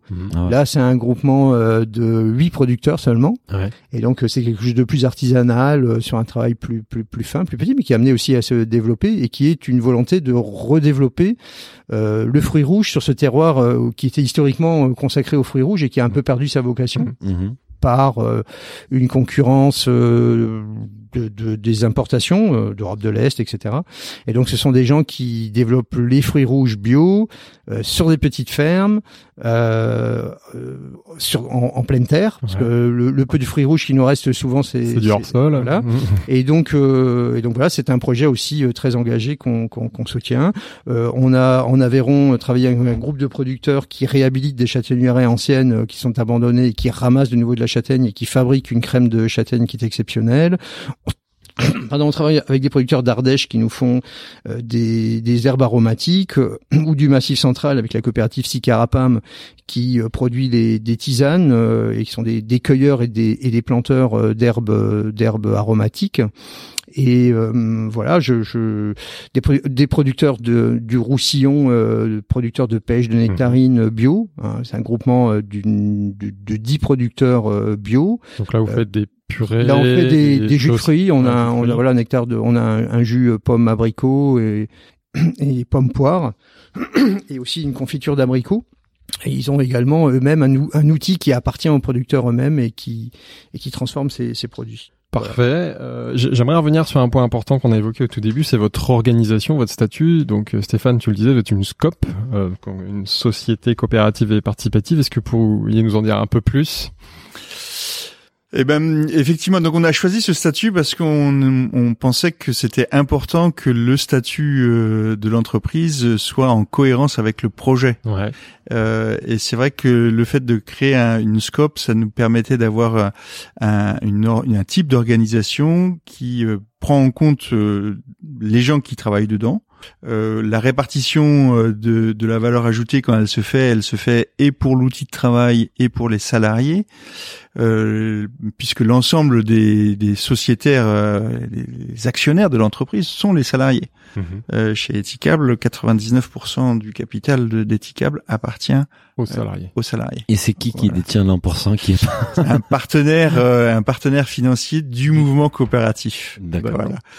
Voilà. parce qu'on s'inscrit dans le mouvement coopératif français, on le revendique, on est donc euh, dans les instances euh, de l'Union euh, de la Confédération des scopes. donc c'est un ensemble de, il y a, des unions régionales dans toutes les régions de France, elles sont fédérées au niveau national et elles ont des outils qui permettent d'appuyer les entreprises à se à se créer, à se développer en, scope. Voilà, notamment des outils financiers. Et quand on s'est créé nous au tout départ, les outils financiers du mouvement coopératif nous ont aidés euh, à, à, financer notre activité. Mmh. Et à partir du moment où il y a un acteur qui rentre, euh, un acteur financier qui rentre, ça permet aussi d'aller chercher les autres qui ont plus confiance quand ils ont déjà un collègue dans la place que quand ils doivent être les premiers à mettre. Mmh. Voilà. Donc du coup, euh, on, on s'inscrit dans cette démarche-là.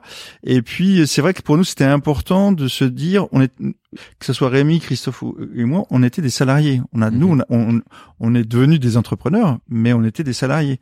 Et c'est vrai qu'on avait vécu un certain nombre de choses dans nos dans nos entreprises sur lesquelles on se disait, euh, en tout cas Rémi et moi, on se disait, on n'a pas tellement envie de reproduire ça si on se, si on si on devient entrepreneur, si et, on a envie qu'il se passe quelque chose en, termes de, de, de, dynamique de management un peu différent de ce qu'on a vécu.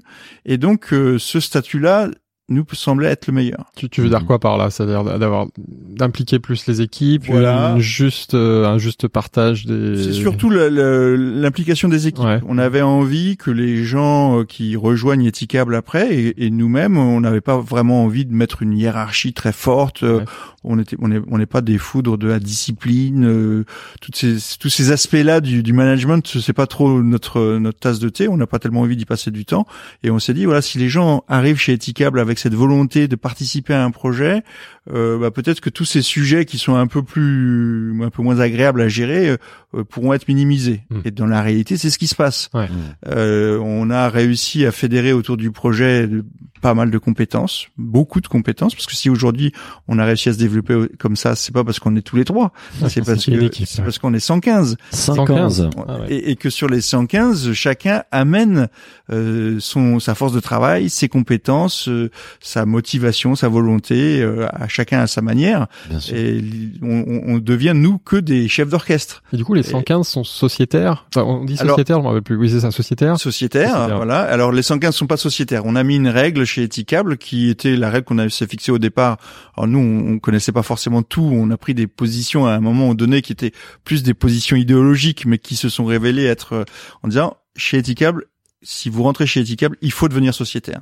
C'est une obligation. C'était ça l'idée. Voilà, c'est une obligation. Par contre, on laisse une période d'adaptation, donc vous devenez sociétaire entre la deuxième et troisième année. Voilà, pas tout de suite. pas tout de suite, voilà. Et donc euh, aujourd'hui, son sociétaire. C'est automatique. Et c'est automatique, c'est-à-dire que on a quand même un petit rituel de passage ah. euh, entre la deuxième et la troisième comment, année. Comment on devient sociétaire Le sociétaire et on, on, on, le prévient de la prochaine assemblée générale en lui disant tu sais on tu arrives à un moment fatidique de ta vie dans Etikable euh, euh, la prochaine euh, assemblée générale va se dérouler dans deux mois Mhm. tu arrives au moment où tu dois poser ta candidature D'accord. On prévient, candidate. on donc le le sociétaire candidate il fait une lettre de candidature euh, et qui est lue en assemblée générale et l'ensemble des sociétaires votent pour la, la- le, le, le, le candidat ou les candidats. Alors c'est aujourd'hui 100% des candidats sont élus, une bonne nouvelle. Bonne nouvelle. Et- mais ça donne un moment assez euh, assez intéressant parce que donc on lit les lettres de candidature et alors chacun apporte dans cette candidature euh, ses motivations personnelles. Il y en a qui sont plus lyriques que d'autres. Il y en a qui apportent euh, beaucoup de détails. Il y en a qui sont qui sont assez laconiques. Ça, chacun avec sa personnalité. Mhm. Mais c'est toujours un moment au début des assemblées générales. On commence toujours par là Mhm. et c'est quand même toujours Quelle ambiance. euh, ça crée une ambiance et puis c'est c'est assez c'est assez sympathique. Quels sont les droits et responsabilités des sociétaires en fait? Alors quand quand vous avez passé cette étape-là, vous euh, tout de suite rentrez à l'assemblée générale et au à la poursuite de l'assemblée générale. Et donc euh, ce qui se passe, c'est qu'on a d'abord commencé à former euh, les salariés sur euh, une, pre- un premier module de formation qui s'appelle Bienvenue en Scope, où euh, en général des partenaires du mouvement coopératif forment les salariés à expliquer ce que c'est qu'une SOCOP, comment ça fonctionne, comment sont prises les décisions, Mhm. euh, et puis après, une fois que vous devenez sociétaire, vous êtes vous rentrez dans un deuxième module de formation qui s'appelle euh, euh, comprendre le fonctionnement d'un conseil d'administration et d'une assemblée générale. Mhm. Où alors là, on, les gens sont formés à lire un bilan, à comprendre euh, quels sont les enjeux de toutes les décisions qui sont prises en assemblée générale. Et puis euh, le sociétaire donc intègre l'assemblée générale. Bien sûr, euh, est informé en détail de, ce qu'on dit aux sociétaires, euh, que ce soit la partie économique, financière, toutes les grandes décisions qui sont prises. Et puis après, chez Etikable, on a une façon de faire qui est euh, pas complètement uniquement juridique, mais qui est aussi euh, euh, managériale. On a deux étapes dans l'année. On regroupe là tous les salariés. Il y a une réunion avec les sociétaires, mais il y a une réunion aussi deux fois par an avec l'ensemble des salariés. On parle des projets d'avenir, des projets stratégiques, et on évoque les orientations dans lesquelles on va aller. Et donc là, on commence le début d'une réflexion collective euh, qui peut prendre une année, deux années, trois années. On pourra prendre l'exemple de la chocolaterie. Ouais. Euh, et, et- et ces sujets-là sont discutés deux fois par an avec euh, dans des réunions en plénière où on fait des ateliers. On peut faire, ça, on, on essaie de changer, de varier un peu les, les formes. Et ça fait partie du rythme de la vie euh, associative, quoi, associative de la vie euh, collaborative d'Etikable ces deux périodes de l'année. Et il y a un vote, justement, euh, à l'issue de ces discussions. C'est qui décide Alors, Comment marche la gouvernance Alors, le vote se passe en assemblée générale. Ouais. Les, les projets, la motivation, le développement de la réflexion se passe avec l'ensemble des salariés. Et après, quand il s'agit d'engagement financier, quand il s'agit de, de prise de décision qui impacte euh, la, la vie de, ça se passe en assemblée générale. Et ça, c'est que les sociétaires. Là, c'est que les sociétaires. Alors aujourd'hui, on est 70 sociétaires. Euh, les entre les 70 et les 115, là, c'est la différence de gens qui ont moins de deux ans moins de deux ans, ouais, voilà. d'ancienneté.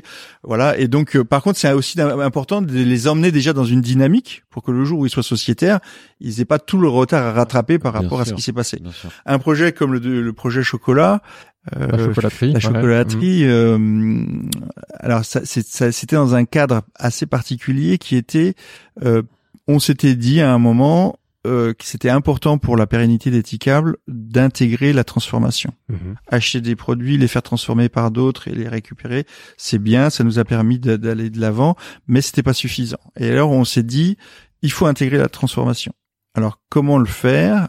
On s'est dit voilà, première chose, tout ce qui peut être fait par les producteurs, il faut qu'on appuie Ouais. les producteurs à le faire. faut que la valeur reste là-bas. Il faut que la possible. valeur, le plus possible, quand c'est possible, il Mm. faut que le, le faire. Donc c'est comme ça qu'on a euh, appuyé des projets de, de financer des investissements de production euh, auprès de Norandino. La première fois, c'était une conditionneuse de, pour conditionner le sucre, pour qu'il au lieu de nous envoyer des sacs de 50 kilos de sucre, il nous envoie des paquets complètement finalisés qu'on n'avait plus qu'à contrôler, à mettre après en magasin.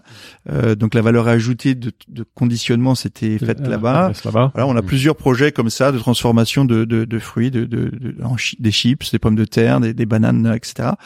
Et puis euh, on s'est dit tout ce qu'on peut pas faire avec les producteurs, on va essayer de le faire nous-mêmes, nous-mêmes ou des partenaires coopératifs avec lesquels on va se rapprocher.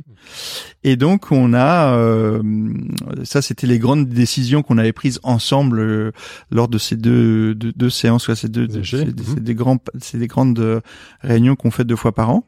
Puis après, quand il a fallu passer euh, aux actes, euh, on a commencé à évoquer le sujet chocolat qui était assez important pour nous. Et puis on a commencé à parler de fabriquer une, construire une chocolaterie euh, En France. en France, euh, chez nous. euh, voilà, ça a été dans le Gers. On a fait un projet, une première présentation. euh, euh, le projet a été euh, pris avec beaucoup de hum, précautions par nos sociétaires en disant euh, oui, mais quand même aujourd'hui on a un partenaire, ça marche bien, il il fait nos chocolats, euh, ça marche bien. Est-ce qu'on va savoir faire ça C'est pas voilà, euh, que- combien ça va coûter euh. Bon, alors à force de pédagogie, d'explication, on est revenu euh, six mois après avec plus de détails et ça a bien mis euh, deux ans, trois ans. Vois, À, à chaque fois, années. à chaque fois, il y a un vote et dans les premières réunions, le vote, ou il y a, il y a peut-être pas eu de vote d'ailleurs, mais s'il y a un vote, il n'obtient pas, la- enfin, le projet n'obtient pas l'adhésion. Non, non, parce qu'au début, on y, on, on, y, on va pas Suite au tout de vote. suite. Tout de suite, euh, ouais, alors, le vote, c'est on conti- le projet est intéressant, on continue à l'étudier. Ouais. La, la première Ah, voilà, fois que on a compris qu'il y avait des réticences ou en tout cas il y avait un manque d'explication, C'est pas, pas forcément évident d'emmener des gens quand vous avez, vous êtes préparateur de commande ou, ou une, une assistante qui fait de la, de la, de la, la DV, euh, de, de la projeter dans une unité de fabrication de chocolat qui va représenter un certain nombre de d'enjeux financiers, euh, recruter des nouvelles personnes, euh, acheter des machines, euh, rentrer dans une logique de, de fabricant Mm, mm. alors qu'on était toujours des commerçants ou des, des logisticiens. Tout ça, c'est un, c'est une, c'est une, une évolution dans les mentalités qu'il faut accompagner, qu'il faut préparer. Et, et c'est ce qu'on essaye de faire à chaque fois. Et alors, ça a duré deux ans, trois ans, et puis petit à petit, on arrivait avec un peu plus d'informations. Euh, Nous-mêmes, ça nous forçait à aller Ça plus loin dans obligés, notre voilà, Ouais. Euh, préciser la chose. pédagogue et à vous poser toutes les questions, à faire le tour du sujet. Et peut-être en effet quelqu'un dans l'équipe qui est moins spécialiste peut amener un sujet et dire Bien ah sûr. ça on n'avait pas vu ça. C'est tout l'intérêt de, de ce fonctionnement très participatif. exactement. Même si c'est peut-être pas le plus réactif, mais il y a forcément en effet des points positifs de ce type-là. Mm. Alors, c'est pas le plus réactif, c'est vrai, mais ça nous permet, une fois que les choses sont abordées et qui sont traitées, Oui. Après ça va vite. Vous avez l'adhésion toutes la, les, la- toutes la les prise des Voilà, décisions, elle est peut-être plus lente euh, parce qu'elle est consultative, voilà. Mais une fois qu'elle est, que la décision est prise, vous tout tracez. Exactement. toute, Ouais. toute l'entreprise va dans le même sens parce que c'est une décision de toute l'entreprise. Ça c'est très très fort. Ça nous, ça nous fait penser, on a, on évoquait, on a enregistré un épisode avec Claude Gruffat, Mhm. ancien président des Biocop, et, et il y a quand même pas mal des similitudes, je pense, entre les deux modèles. Mais je pense peut-être Biocop, ils incluent encore les producteurs et il y a d'autres sociétaires qui sont pas que les salariés. Chez vous, c'est vous- que les salariés. Chez Ouais. vous, c'est que les salariés, les, Ouais. les sociétaires. ouais. Bah, ça, c'est une question qui s'est posée à un moment. On s'est dit, euh, est-ce qu'on ferait pas rentrer les producteurs euh, Mhm. Après, hum, bon, la décision, elle n'est pas tranchée définitivement, mais euh, on a des producteurs partout dans le monde Ouais. qui parlent beaucoup de langues euh, Ouais. différentes. Euh, L'enjeu pour nous euh, est important d'avoir les producteurs à nos côtés et de partager tout ça, mais euh, la marche à monter aujourd'hui, elle nous paraît un peu difficile pour l'instant. Euh, Mhm. on est en train de vivre quelque chose avec Paysans d'ici et avec le nouveau label où on va travailler de plus en plus avec des organisations de producteurs. Mhm. Ça va nous aider. Après, c'est vrai que euh, mettre en, en, en- jeu la dynamique de l'entreprise éthicable basée en France dans, un, dans, un, dans une activité française avec des organisations de producteurs du Sri Lanka, des organisations de producteurs d'Afrique du Sud, euh, d'Amérique latine, ça va demander une, euh, une dynamique euh, assez compliquée et pour l'instant on n'est pas encore complètement prêt. Euh, voilà, donc euh, Mais c'est vrai que cette section agricole que- qu'a mis en place euh, Biocop, avec cette Hmm. espèce de co-gestion de cette Ouais. filière agricole avec des organisations de producteurs, c'est quelque chose d'exceptionnel Ouais. qui, qui nous qui nous inspire. Nous, ça nous a marqué quand on a fait cet épisode euh, avec Claude Gruffat. Et en plus, ils sont allés même encore plus loin parce que je crois qu'il y a la troisième tiers des sociétaires, c'est des représentants des, des, des consommateurs. Mais après, je- on en a parlé hein, sur les, avec Claude justement, ça rend parfois compliqué les prises de décision parce qu'on peut avoir des intérêts qui sont complètement euh, à l'opposé. Mais c'est justement la richesse du Ouais, modèle. c'est- la complexité, mais il faut, la il faut- il faut richesse. accepter que ce soit un peu plus nous c'est pas tellement euh, c'est pas tellement le, le, le- le statut hein, c'est surtout le, la différence culturelle et, et de langue Oui, qui sont ça, ça, ça, qui sont des vrais enjeux et qui pour l'instant on n'a pas de réponse euh, euh, précise à apporter à ça donc c'est pour ça logistiquement, c'est très Voilà. compliqué. logistiquement c'est très compliqué Super. Et on, on a, en fait, on a, on n'a pas évoqué lors de, de, de, quand on parlait des produits mais mais c'est intéressant parce qu'on revient un peu sur le producteur. On- nous, on a l'habitude de déposer des questions à notre audience avant de venir vous voir Mhm. pour qu'ils puissent aussi vous poser des questions. Euh, c'est c'est voilà, on n'est pas on n'est pas une scope nous, mais on essaie de les impliquer au maximum. Et on a eu euh, une première question par rapport au cacao. Euh, comment il est importé? Euh, Est-ce que vous alors je sais pas, c'est peut-être à quelqu'un qui a une connaissance. Donc c'est AD des Bodinières qui nous suit sur Instagram.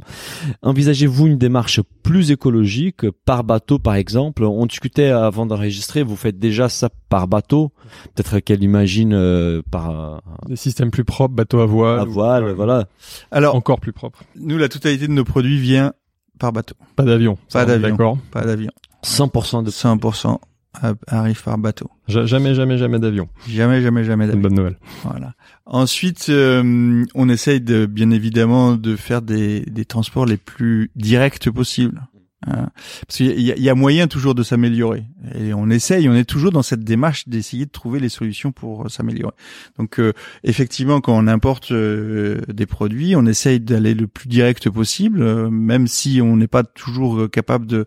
Mais par exemple, on va pas mettre des des produits regroupés, par exemple dans le nord de l'Europe, et après refaire venir petit à petit des produits. On essaye de faire arriver le tout le plus possible en France, et puis ensuite directement chez nous. Euh, donc euh, les trajets les plus directs possibles, sur tout ce qui est euh, en France, on essaye d'avoir des trajets de, de camions où on fait de l'optimisation. Donc au lieu d'envoyer des camions par exemple tous les jours avec trois quatre palettes, on va faire partir un camion tous les trois jours avec la totalité du camion. Ouais. Donc ça c'est important. On conçoit aussi euh, les produits pour que euh, le, ratio entre le contenu et le contenant soit le plus euh, faible possible, euh, pour pas qu'il y ait on transporte de l'air, on transporte du carton, du, voilà. Euh, donc ça ça ça fait partie des priorités dans les dans le dans, dans le département recherche développement. Ils sont à, à l'affût de ce genre de choses. Et puis euh, on a essayé, hein, on a essayé une fois sur du café d'importer du café en bateau à voile. Ouais. Et alors Et alors, euh, donc ça, s'est re- ça ça a été un peu plus compliqué à organiser. Parce que Il c'est a propre. fallu- Pour le coup, c'est propre. Alors là, c'est propre, Mhm. c'est vrai. Il a fallu trouver un port d'embarquement parce que le port d'embarquement d'ha- d'habitude ne recevait pas de voilier, donc il a fallu trouver un autre port d'embarquement. Donc euh, il a fallu s'adapter pour mettre toutes les procédures en place parce que quand on importe un produit, il faut qu'au moment de l'embarquement, on ait un certificat sanitaire, on ait un certificat bio, donc qu'il y ait des qui puissent euh, valider. Donc il a fallu aller chercher un douanier pour l'emmener dans ce port pour qu'il puisse valider le, le certificat. Bon, euh, on a réussi à faire partir le bateau. Il est arrivé en France. On Il a, il a mis beaucoup plus de temps. Il a mis beaucoup plus de temps. On avait anticipé, ça n'a pas été un vrai problème, mais bon, euh, le faire sur 100% des produits, ça aurait été un peu compliqué. Mais là, sur cette expérience-là, le problème qu'on a rencontré, c'est le coût. On a un surcoût qui est très très très important, qui est insupportable. Alors là, on a fait une opération avec un- Testé, ouais. voilà pour tester. Le, le client qui nous a demandé ça, qui nous a accompagné sur ce projet-là, s'est engagé à nous acheter les produits à un prix un peu plus cher. On a fait de la com dessus. Ouais. euh, Faut le valoriser. pour le valoriser, mais c'est impossible à reproduire à grande échelle Hmm. pour l'instant. Voilà, on- euh, techniquement, on s'aperçoit que c'est possible. Euh, économiquement, c'est impossible. Il faudrait que les infrastructures de transport s'organisent, c'est-à-dire qu'il faudrait que les ports puissent accueillir ce genre de mode de transport et qu'il y ait des vrais voiliers de transport. Voilà, qu'il soit Faire un peu euh, d'économie d'échelle et des volumes. Mais bon, aujourd'hui, c'est difficile. Enfin, c'est, ça marche pas, le modèle marche pas. Et, et, et- et juste pour terminer donc avec les questions de, de l'audience, on a une deuxième question. Euh, c'est la crépérie de l'ancienne poste et c'est plutôt donc revenant un peu sur les modèles de scope, les modèles d'étiquables. Est-ce que vous pensez que ces modèles ils soient décli- déclinables sur d'autres types d'ac- d'activités et quelles sont les limites du modèle? Alors, nous, nous sommes des convaincus. Donc euh, oui, on pense que c'est déclinable sur pratiquement toutes les activités à partir du moment où c'est des activités où il y a collective, où il y a du monde. Euh, dès qu'il y a du monde, dès qu'il y a un ensemble de personnes qui se mettent ensemble sur un projet, le- le- les coopératives sont possibles, sont possibles, sont même souhaitables. Mhm. Euh, Qu'est-ce que ça Quelles sont les limites? Les limites, euh, à vrai dire, il n'y a pas tellement de limites, euh, mais il y a des contreparties. La contrepartie, c'est qu'il faut former, informer, prendre le temps d'échanger. Hmm. Euh, et ça, c'est important. Et il faut pas, il faut pas négliger cet aspect des choses. C'est-à-dire que euh, on peut pas décider un jour, euh, voilà, je décide ça, puis tout le monde applique. C'est Mhm. pas comme ça que ça se passe. Mhm. Euh, les décisions, elles se prennent d'abord souvent à plusieurs. Chacun apporte un élément d'une décision avec son point de vue. Il faut être capable après de synthétiser, de de, de, de, de prendre les choses qui sont intéressantes et puis et, et, voilà. Et donc ça demande beaucoup d'accompagnement, de formation aussi, euh, mais c'est quelque chose de très efficace. Et si aujourd'hui on nous posait la question en tout cas, je pense que euh, Christophe, Rémy et moi, on, répondrait exactement la même chose. Si on devait dire, avec l'expérience que vous avez, si vous deviez recommencer, est-ce que vous choisiriez le statut de coopérative 100%, 100% oui. 100%, 100% oui. Bah, euh, moi, personnellement, et j'évoque ça à chaque épisode, euh, moi je trouve que c'est les, scopes, c'est quand même un, approche qui est très contemporain finalement. Vous l'avez fait il y a 20 ans, mais aujourd'hui, je pense qu'il se montre euh, un format ou une, façon de, gouverner une entité, une, société dans votre cas, qui est très pertinent et qui permet de prendre les bonnes décisions, qui sont pas forcément focalisées sur les bénéfices de la société, mais sur tout l'impact, sur toute la mission de l'entreprise. Ça, c'est très très fort. Voilà. Alors, ce qu'il faut dire, hein, parce que je pense que il y a des entrepreneurs qui vont vous écouter et, quand on est un entrepreneur, on se dit bon voilà, moi j'ai une idée, je crée un, je crée une, de la valeur, je vais mettre 10 ans, 15 ans à créer une entreprise qui a de la valeur et c'est normal que cette valeur elle me revienne. Mmh. Euh, Tout à fait. Et ben nous, on se dit d'abord on crée cette valeur, c'est vrai, on la crée à plusieurs et elle va pas nous revenir euh, intégralement à nous. Nous, on va être euh, salariés, on va avoir des conditions de vie pendant qu'on travaille dans cette coopérative plutôt agréables, hein, parce qu'on est tous, euh, quand on arrive au bureau le matin, on a tous le sourire et quand on repart le soir, euh, on a tous le sourire aussi d'avoir passé une bonne journée.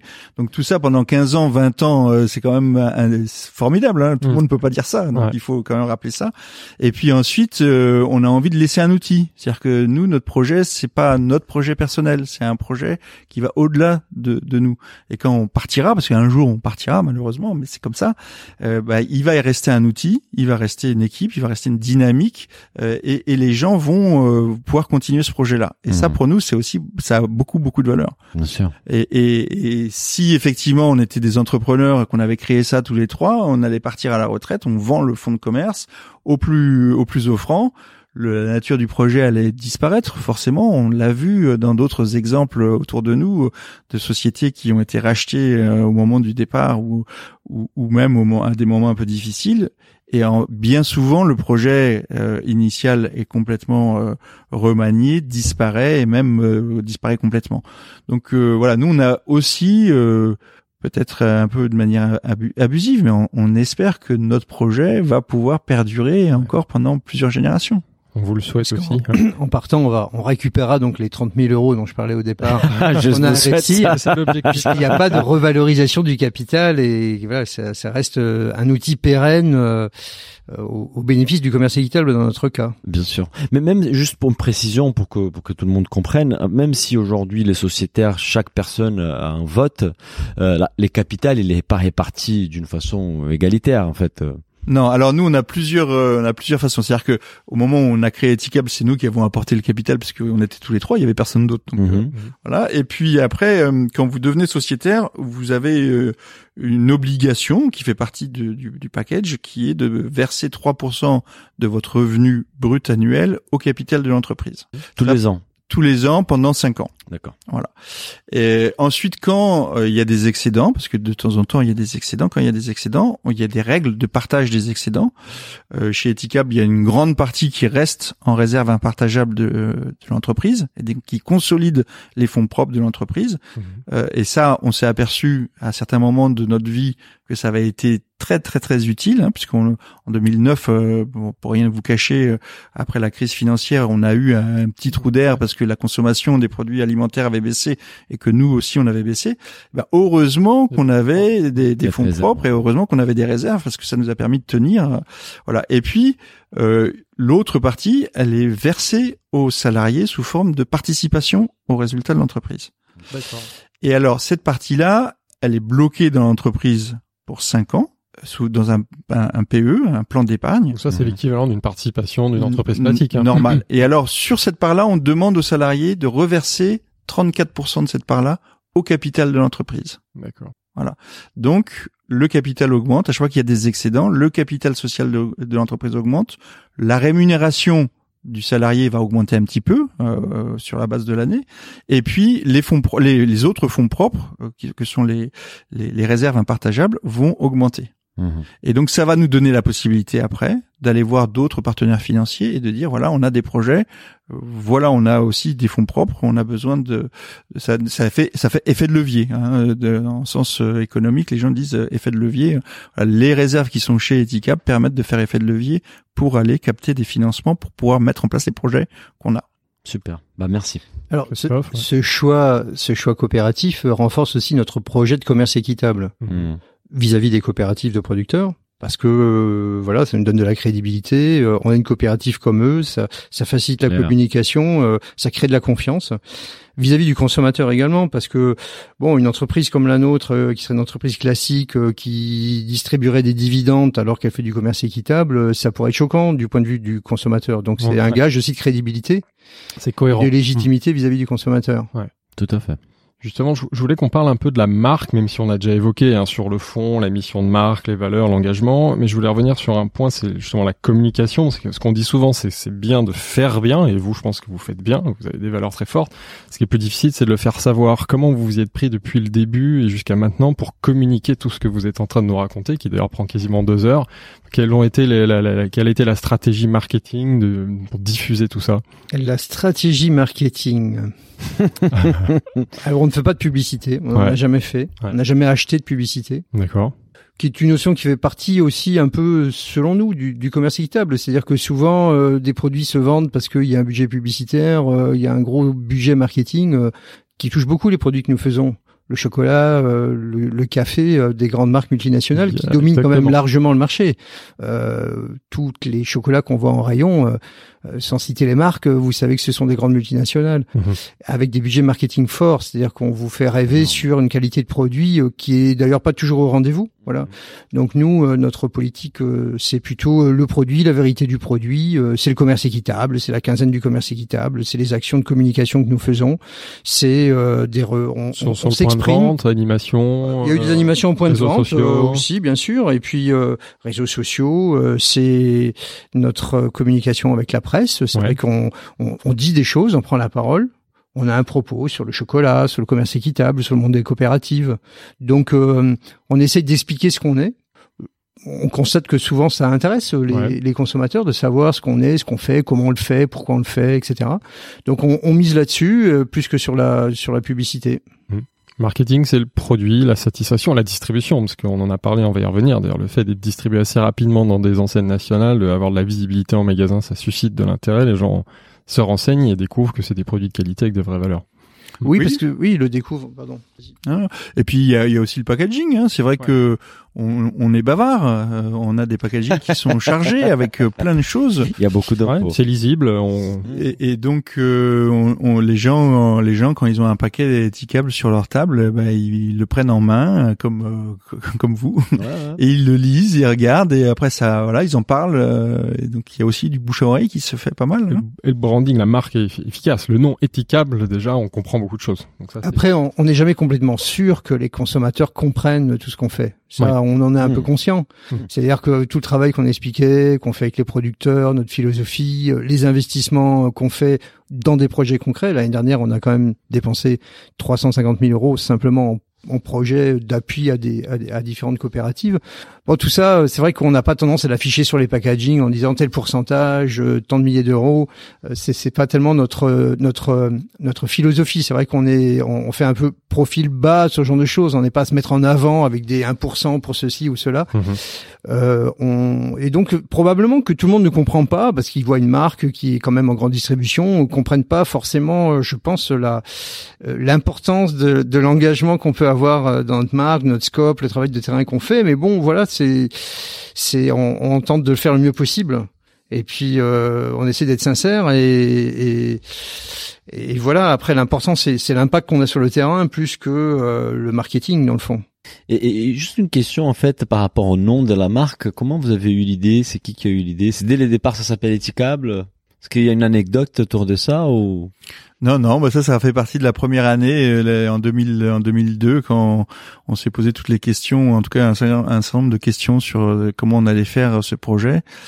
Euh, et alors, euh, si mes souvenirs sont bons, le nom éthicable, c'est c'est Rémi qui l'a qui l'a sorti le premier, mhm. qui était une contraction de éthique et équitable. Voilà. Alors pourquoi éthique et équitable? Équitable parce que c'était notre projet.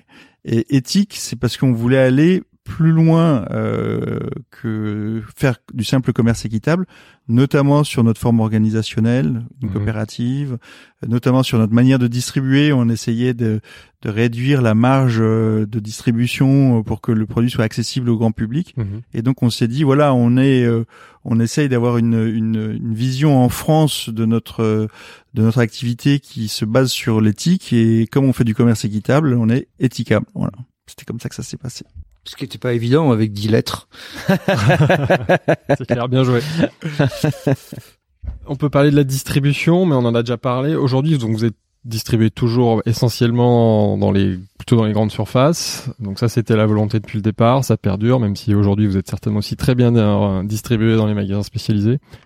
Comment se répartit la distribution aujourd'hui? Alors aujourd'hui, euh, vend euh, essentiellement en grande distribution. On a une petite activité de ce qu'on appelle restauration hors domicile. On a une personne qui s'occupe de ça. Euh, on a créé euh, avec des entrepreneurs belges une, une entreprise qui s'appelle Etika Benelux, mhm. qui est basée en, en, en, Belgique et qui distribue les produits éthicables dans l'ensemble du Benelux. D'accord. On a fait la même chose en Allemagne avec euh, des entrepreneurs euh, allemands qui sont basés à, à Berlin et qui distribuent les produits étiquables en version allemande sur l'Allemagne. Euh, donc tout ça, c'est des produits qui sont à destination de la grande distribution. Mhm. Ensuite, euh, on s'est euh, associé avec d'autres coopératives qui font maintenant partie du groupe euh, coopératif. Une qui s'appelle notamment Café Michel, mhm. qui est basée à Pessac, qui est une scope, qui a été euh, repris au moment où elle euh, repris par ses salariés au moment où, où, la situation était un peu compliquée et qu'elle allait être rachetée par un gros torréfacteur et qui allait mettre probablement en difficulté euh, cette vision du commerce équitable, de, de produits bio, de réseaux spécialisés. donc les salariés ont un sursaut et ont décidé de racheter le fonds de commerce en, en, en scope et ils sont venus nous voir à ce moment-là en disant voilà vous avez monté une scope parce que vous pouvez pas nous aider? Mmh. Et donc on a travaillé avec eux et euh, on est devenu maintenant très très proche. Et eux développent du café en magasin spécialisé et une gamme de produits euh, qui sont des produits du commerce équitable, qui viennent des coopératives avec lesquelles on travaille et qui sont vendus dans l'ensemble des réseaux spécialisés. Spécialisés, d'accord. Voilà. Donc euh, Éthicable a un chiffre d'affaires de 60 millions pour la partie euh. Mhm.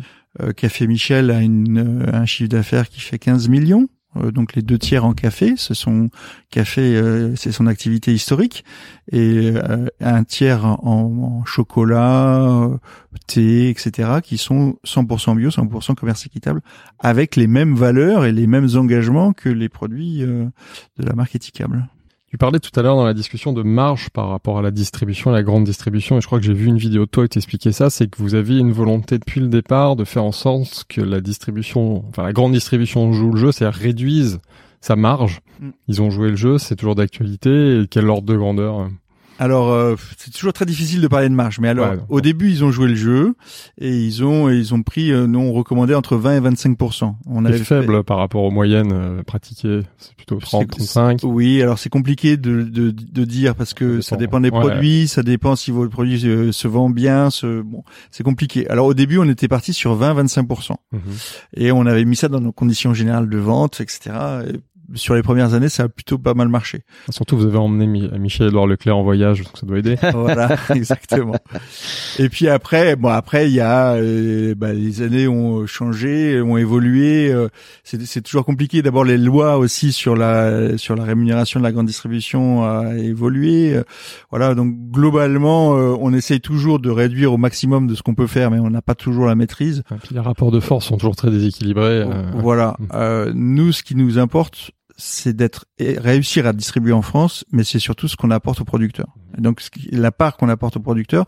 Bon, Christophe l'a pas dit parce- par souci de modestie, mais sur les les les les, les, produits paysans d'ici, euh, on essaie qu'il y ait au moins au moins 45% de la valeur du produit qui soit la rémunération reviennent aux producteurs. Voilà. C'est que ça revient pas. Mais c'est c'est si on fait la Il y décomposition. a euh, 45% pour voilà, il y a 45%, euh, dans certains cas un peu plus, mais au moins 45% qui revient euh, comme prix d'achat au producteur. Et donc ça, c'est des choses sur lesquelles on est plus vigilant.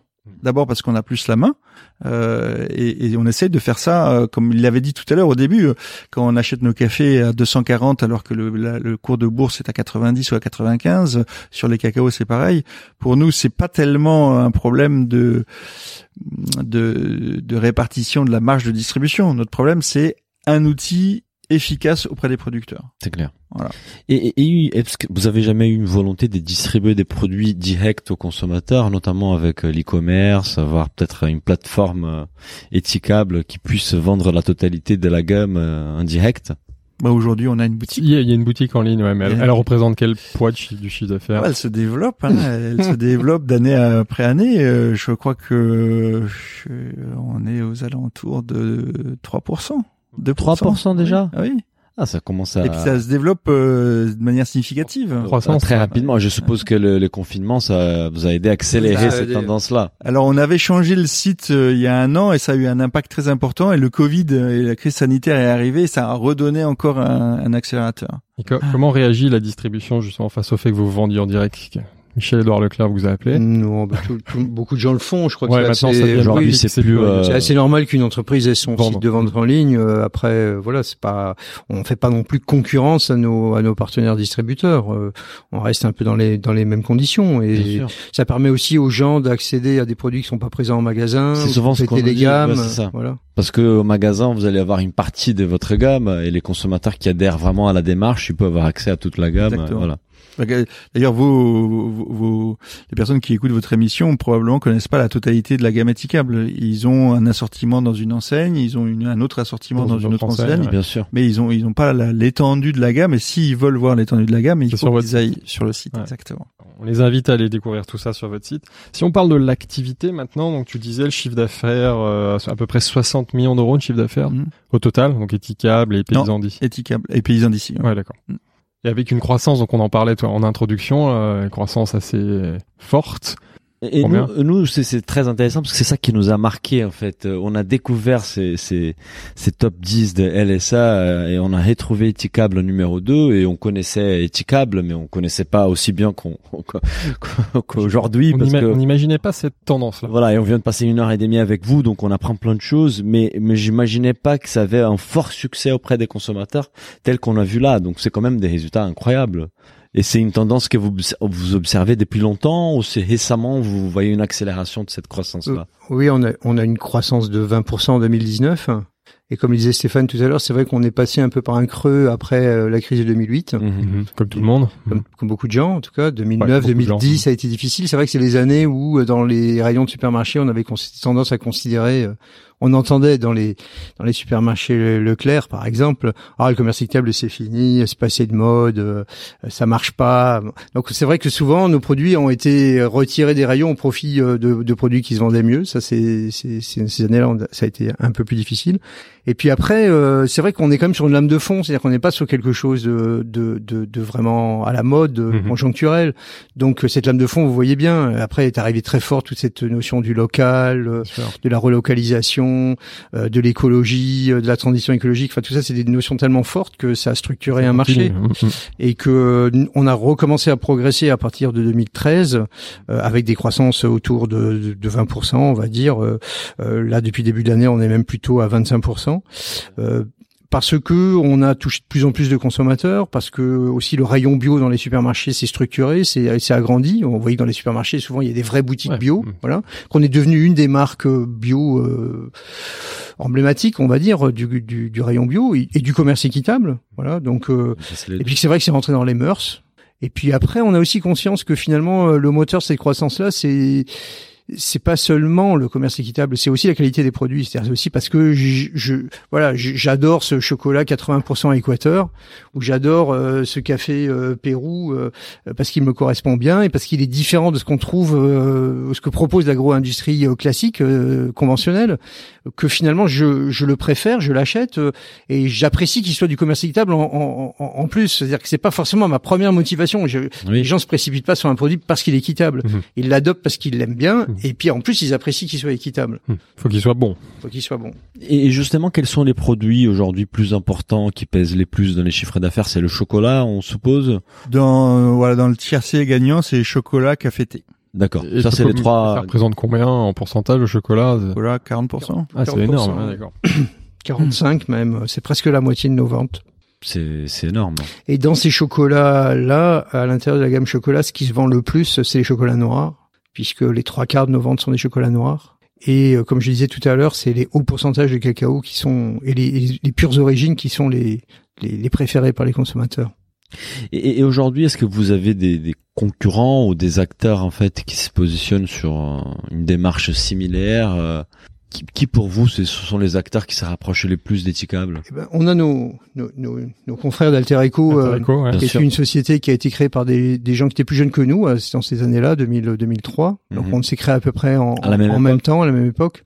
Et puis on est toujours comme ça, un peu en, concurrence, évidemment, dans ce, dans ce mhm. rayon bio-équitable, mhm. mais une concurrence assez bienveillante quand même. On, a, on, a, on avait, on partageait des, des vraies valeurs. Euh, on avait souvent, parfois, des coopératives en commun.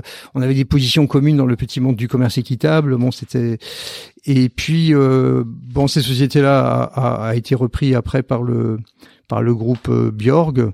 Euh, donc il continue de faire, euh, même si ça a été repris par un, un, groupe assez important, on continue de faire du, du commerce équitable. et donc ça continue à être notre concurrent. Aujourd'hui, je crois qu'on a des ventes qui sont supérieures à, à, cette marque. Mhm. Et ils connaissent la même tendance. Le, le marché d'ailleurs, il est aussi, enfin le marché bio-équitable, il est aussi à plus 20 ou vous êtes largement au-dessus ou en Oui, non, non, les chiffres qui sont donnés par Commerce Équitable France, qui est l'association qui regroupe l'ensemble des, des acteurs, du commerce équitable mhm. sont sur une tendance oui à 25 euh, si à, périmètre égal parce que c'est vrai que si on, on rentre euh, le commerce équitable euh, origine France il y a eu une, une augmentation un boom, très important. Bah, une autre croissance, enfin en rayon bio là, et parmi les, les, les marques qui ont les plus fortes croissances. Puis c'est vrai qu'avec le temps, on est devenu un peu le la marque emblématique du commerce équitable. Mhm. On est devenu un peu l'acteur de référence en France, on va dire. Enfin, nous, on, on a cette impression. Après, évidemment, il y a d'autres acteurs, des acteurs historiques forts. Euh, on parlait d'artisans du monde tout à l'heure, qui pour nous restent quand même toujours euh, la référence historique, qui sont des magasins spécialisés, euh, qui sont pas présents en grande distribution, euh, mais qui quand même, euh, voilà, ont amené euh, l'idée du commerce équitable, ont fait tout ce travail de fond autrefois et qui reste un réseau important de militants aussi à mhm. travers le pays. Dans, dans, toutes les villes, il y a des boutiques et des, et des, réseaux de militants qui ont contribué, qui continuent de contribuer, de défendre le commerce équitable et de l'expliquer et de le faire connaître auprès des consommateurs. Bah, on arrive à la fin du, du, podcast et on a des, des, questions rituelles à la fin. La première, c'est une rubrique, c'est les enjeux pour la suite. Donc, pour vous, quels sont les les challenges pour les années à venir. Comment vous imaginez Eticable dans 5 à 10 ans? 5 à 10 ans. bah, en commençant déjà pour 2-3 ans. bon, on a quand même euh, un, on en parlait tout à l'heure, euh, on a un projet important qui est celle chocolaterie, hein, qui pour nous est quelque chose d'important parce que jusqu'à présent on avait, on maîtrisait l'amont, c'est-à-dire qu'on achète nos cacao, mais on fait fabriquer nos chocolats et on maîtrise la distribution euh, auprès des consommateurs et on voulait maîtriser l'ensemble de la chaîne. Contrôler toute la chaîne. On pense que c'est important d'acquérir cette compétence, ça nous donne plus d'assises vis-à-vis des clients, vis-à-vis des consommateurs, ça nous donne aussi plus de poids vis-à-vis des producteurs parce qu'on acquiert une compétence et une expertise en matière de cacao qui nous permet davantage euh, d'appuyer, d'accompagner les producteurs sur sur ce, ce domaine. Il s'agit d'un investissement important pour nous parce que c'est quand même un investissement de 20 millions d'euros. 20 millions d'euros, De 20 millions d'euros, donc, qui la construction du site, le, matériel, du site, tout, euh, du matériel. Euh, il y a aussi des entrepôts, des bureaux. Euh, le site est construit selon des principes écologiques, avec des récupérations de chaleur, d'énergie, avec des matériaux éco-sourcés, avec de, de la laine de bois, avec du, du, des constructions en bois, ossature bois, avec des panneaux photovoltaïques, avec toute une réflexion autour de la de, de l'énergie et de la thermique, puisque vous savez qu'une chocolat chocolaterie, il y a des zones qui sont, euh, quand le chocolat est en fusion, euh, il y a des zones qui sont à, à 35 euh, degrés, et puis il y a des zones qui doivent être à moins 18 degrés lorsque le chocolat est, est, est- est tempéré et solidifié. Et donc il y a des endroits qu'on doit refroidir, des endroits qu'on doit chauffer. Donc on a essayé de créer toute un, une réflexion pour optimiser au maximum les, les flux d'énergie.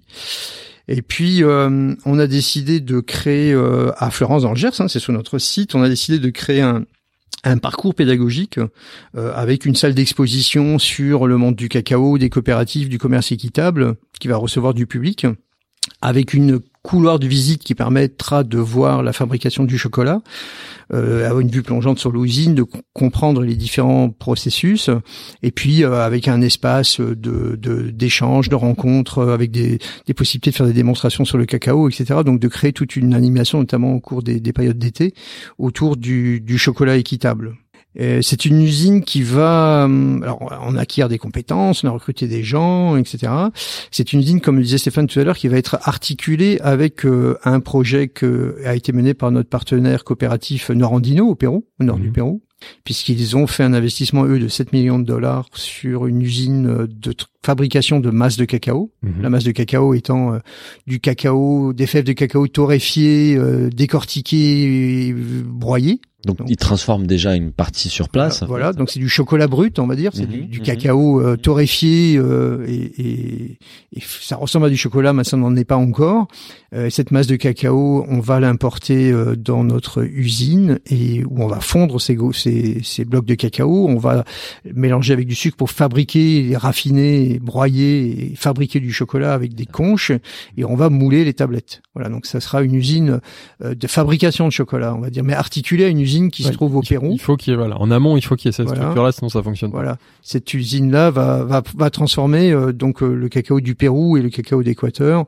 Et puis après, pour les autres origines, on aura d'autres stratégies euh, dans l'avenir. Mais c'est voilà, le but étant aussi de de, de, de, de créer une première valeur ajoutée de promis- semi-transformée dans les pays d'origine et, et gérée par nos propres coopératives. Voilà. Ça, c'est très très fort en fait. Voilà. Vous gardez une grosse partie de la valeur au Pérou ou en Amérique Chez le latine. producteur, près du producteur. Et donc ça, c'est un projet structurant pour nous parce que voilà, vu l'importance de l'investissement, euh, étant donné euh, l'obligation que ça a généré de, de, de recruter des gens, on compte créer euh, euh, 30 postes de travail dans les années à venir supplémentaires et donc euh, des compétences euh, de chocolatier. On a recruté un un maître chocolatier euh, industriel euh, qui a fait ses armes et toute sa vie dans une très grande entreprise euh, multinationale du chocolat et qui euh, est en train de nous structurer une équipe de fabrication, euh, de contrôle qualité, d'expertise autour du cacao. Donc on est en train de construire tout ça. Donc ça ça change le profil aussi, la, la- notre sûr. façon d'organiser. C'est une nouvelle étape pour C'est une nouvelle étape Ah. qui va, bon, c'est vrai qu'on a déjà euh, cette expérience de la, la torréfaction de café à, à Pessac, qui est aussi une aventure euh, importante de industrielle. Mais là, bon, c'est une étape qui va vraiment structurer profondément notre notre notre entreprise pour les les ans à venir. Les années à venir. Surtout sur les produits qui pèsent les plus dans votre activité. Exactement. Ça va nous permettre d'être plus innovants, ça va nous permettre euh, de multiplier probablement les origines, euh, d'inventer des choses qu'on peut faire aujourd'hui avec un prestataire, mais c'est pas complètement pareil. C'est-à-dire que lorsqu'on a la main sur un processus de fabrication, on peut en laboratoire, en cuisine, euh, mouler des tablettes, euh, faire des mélanges, euh, tester des torréfactions, euh, agir aussi sur l'amont avec euh, en demandant aux producteurs d'appliquer peut-être des, des, des, des processus de fermentation un peu différents, un peu plus longs, un peu plus courtes, plus courtes pour faire ressortir du fruité, plus longues pour faire ressortir du cacaoté Mhm. et de de de de- d'explorer encore euh, plus en profondeur cette aventure autour des des cacaos d'origine et, et des grands crus. D'accord. Super. Pour vous, quels sont les, les, les enjeux de- du monde agricole de demain? Vaste question. on sent Bah, qu'on a, peu- on sent qu'on a des experts face à nous. Non, mais on en c'est- profite. Non, mais c'est c'est c'est très clair. Euh, nous, les enjeux du monde agricole, c'est euh, la transition écologique.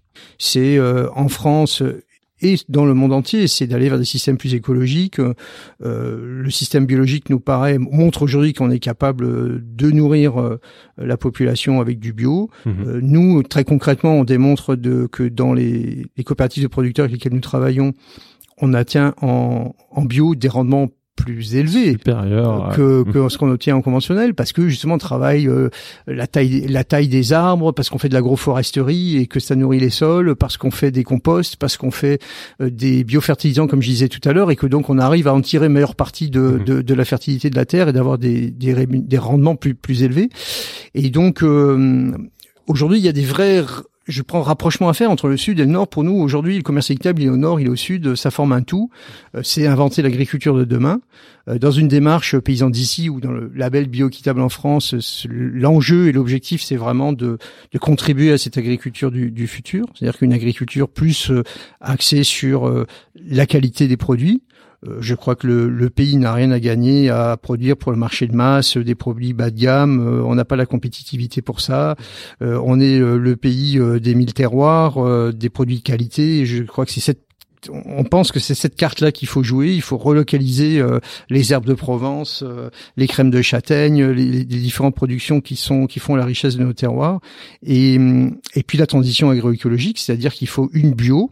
Bon, aujourd'hui, euh, on est à 7% de la surface agricole, mais demain, on sera probablement à des pourcentages beaucoup plus importants. Euh, mais une bio aussi, euh, pas une bio industrielle, une bio exigeante, une bio avec des pratiques agroécologiques, une bio qui intègre l'arbre, qui intègre la, la, la qui, qui, qui intègre la, la, la fertilité des sols, euh, une bio exigeante euh, qui a un rapport avec le terroir et un système euh, un système agricole plus plus complet. Et c'est pourquoi que c'est pourquoi dans le dans le label bioéquitable en France, euh, on a misé sur euh, des critères qui portaient à la fois sur les critères du commerce équitable, mais aussi sur des critères de pratique agroécologique en favorisant euh, les vives, l'introduction de l'arbre, euh, l'absence de labour ou un ensemble de pratiques que les producteurs bio commencent euh, commencent à intégrer. Et je crois que cette notion, de plus en plus, je pense que les consommateurs comprennent qu'avec le développement de la bio, il existe une bio industrielle, une bio basique, qui ne met pas ni d'engrais chimiques ni de pesticides, mais qu'il faut aller au-delà de ça pour entrer dans une euh, bio agroécologique euh, qui, euh, qui, qui qui protège les ressources naturelles, euh, plus complexes, plus diversifiées, euh, qui, qui mise sur la, la biodiversité. Et euh, voilà, nous on considère que le commerce équitable va, va est un outil pour aller dans ce vers ce vers cet avenir là. Et, et la l'agriculture l'agriculture bio et équitable, est-ce que vous pensez qu'elle peut nourrir la planète? Oui. Indéniablement, oui. Euh, Aujourd'hui, on, on sait, et il y a eu plusieurs évaluations qui ont été faites par des, des, des- notamment des scientifiques. euh, je, je, je me référerai à, à Marc de Fumier, hein, qui est, qui est l'actuel président de Commerce Équitable France. Euh, C'est clair qu'aujourd'hui, l'agriculture bio peut, si elle est bien faite, nourrir le monde. Et si on parle de nourrir le monde, euh, pas comme on fait aujourd'hui, si on, il faut changer l'ensemble de la de la perception et de la, de la, la vision de ce qu'on a. Euh, C'est-à-dire qu'il faut arrêter de rentrer dans des dynamiques de intensives euh, où on a voulu toujours aller plus loin sur euh, une meilleure rentabilité, une meilleure. euh, il faut repartir sur des économies plus locales avec euh, la mise en avant de produits euh, de terroir et, et, et arrêter, ne plus continuer aujourd'hui euh, cette, cette, cette, cette intensification, cette industrialisation de nos modes de vie, que ce soit l'agriculture, que ce soit la bouffe, comme on, on dit, euh, on a été trop loin.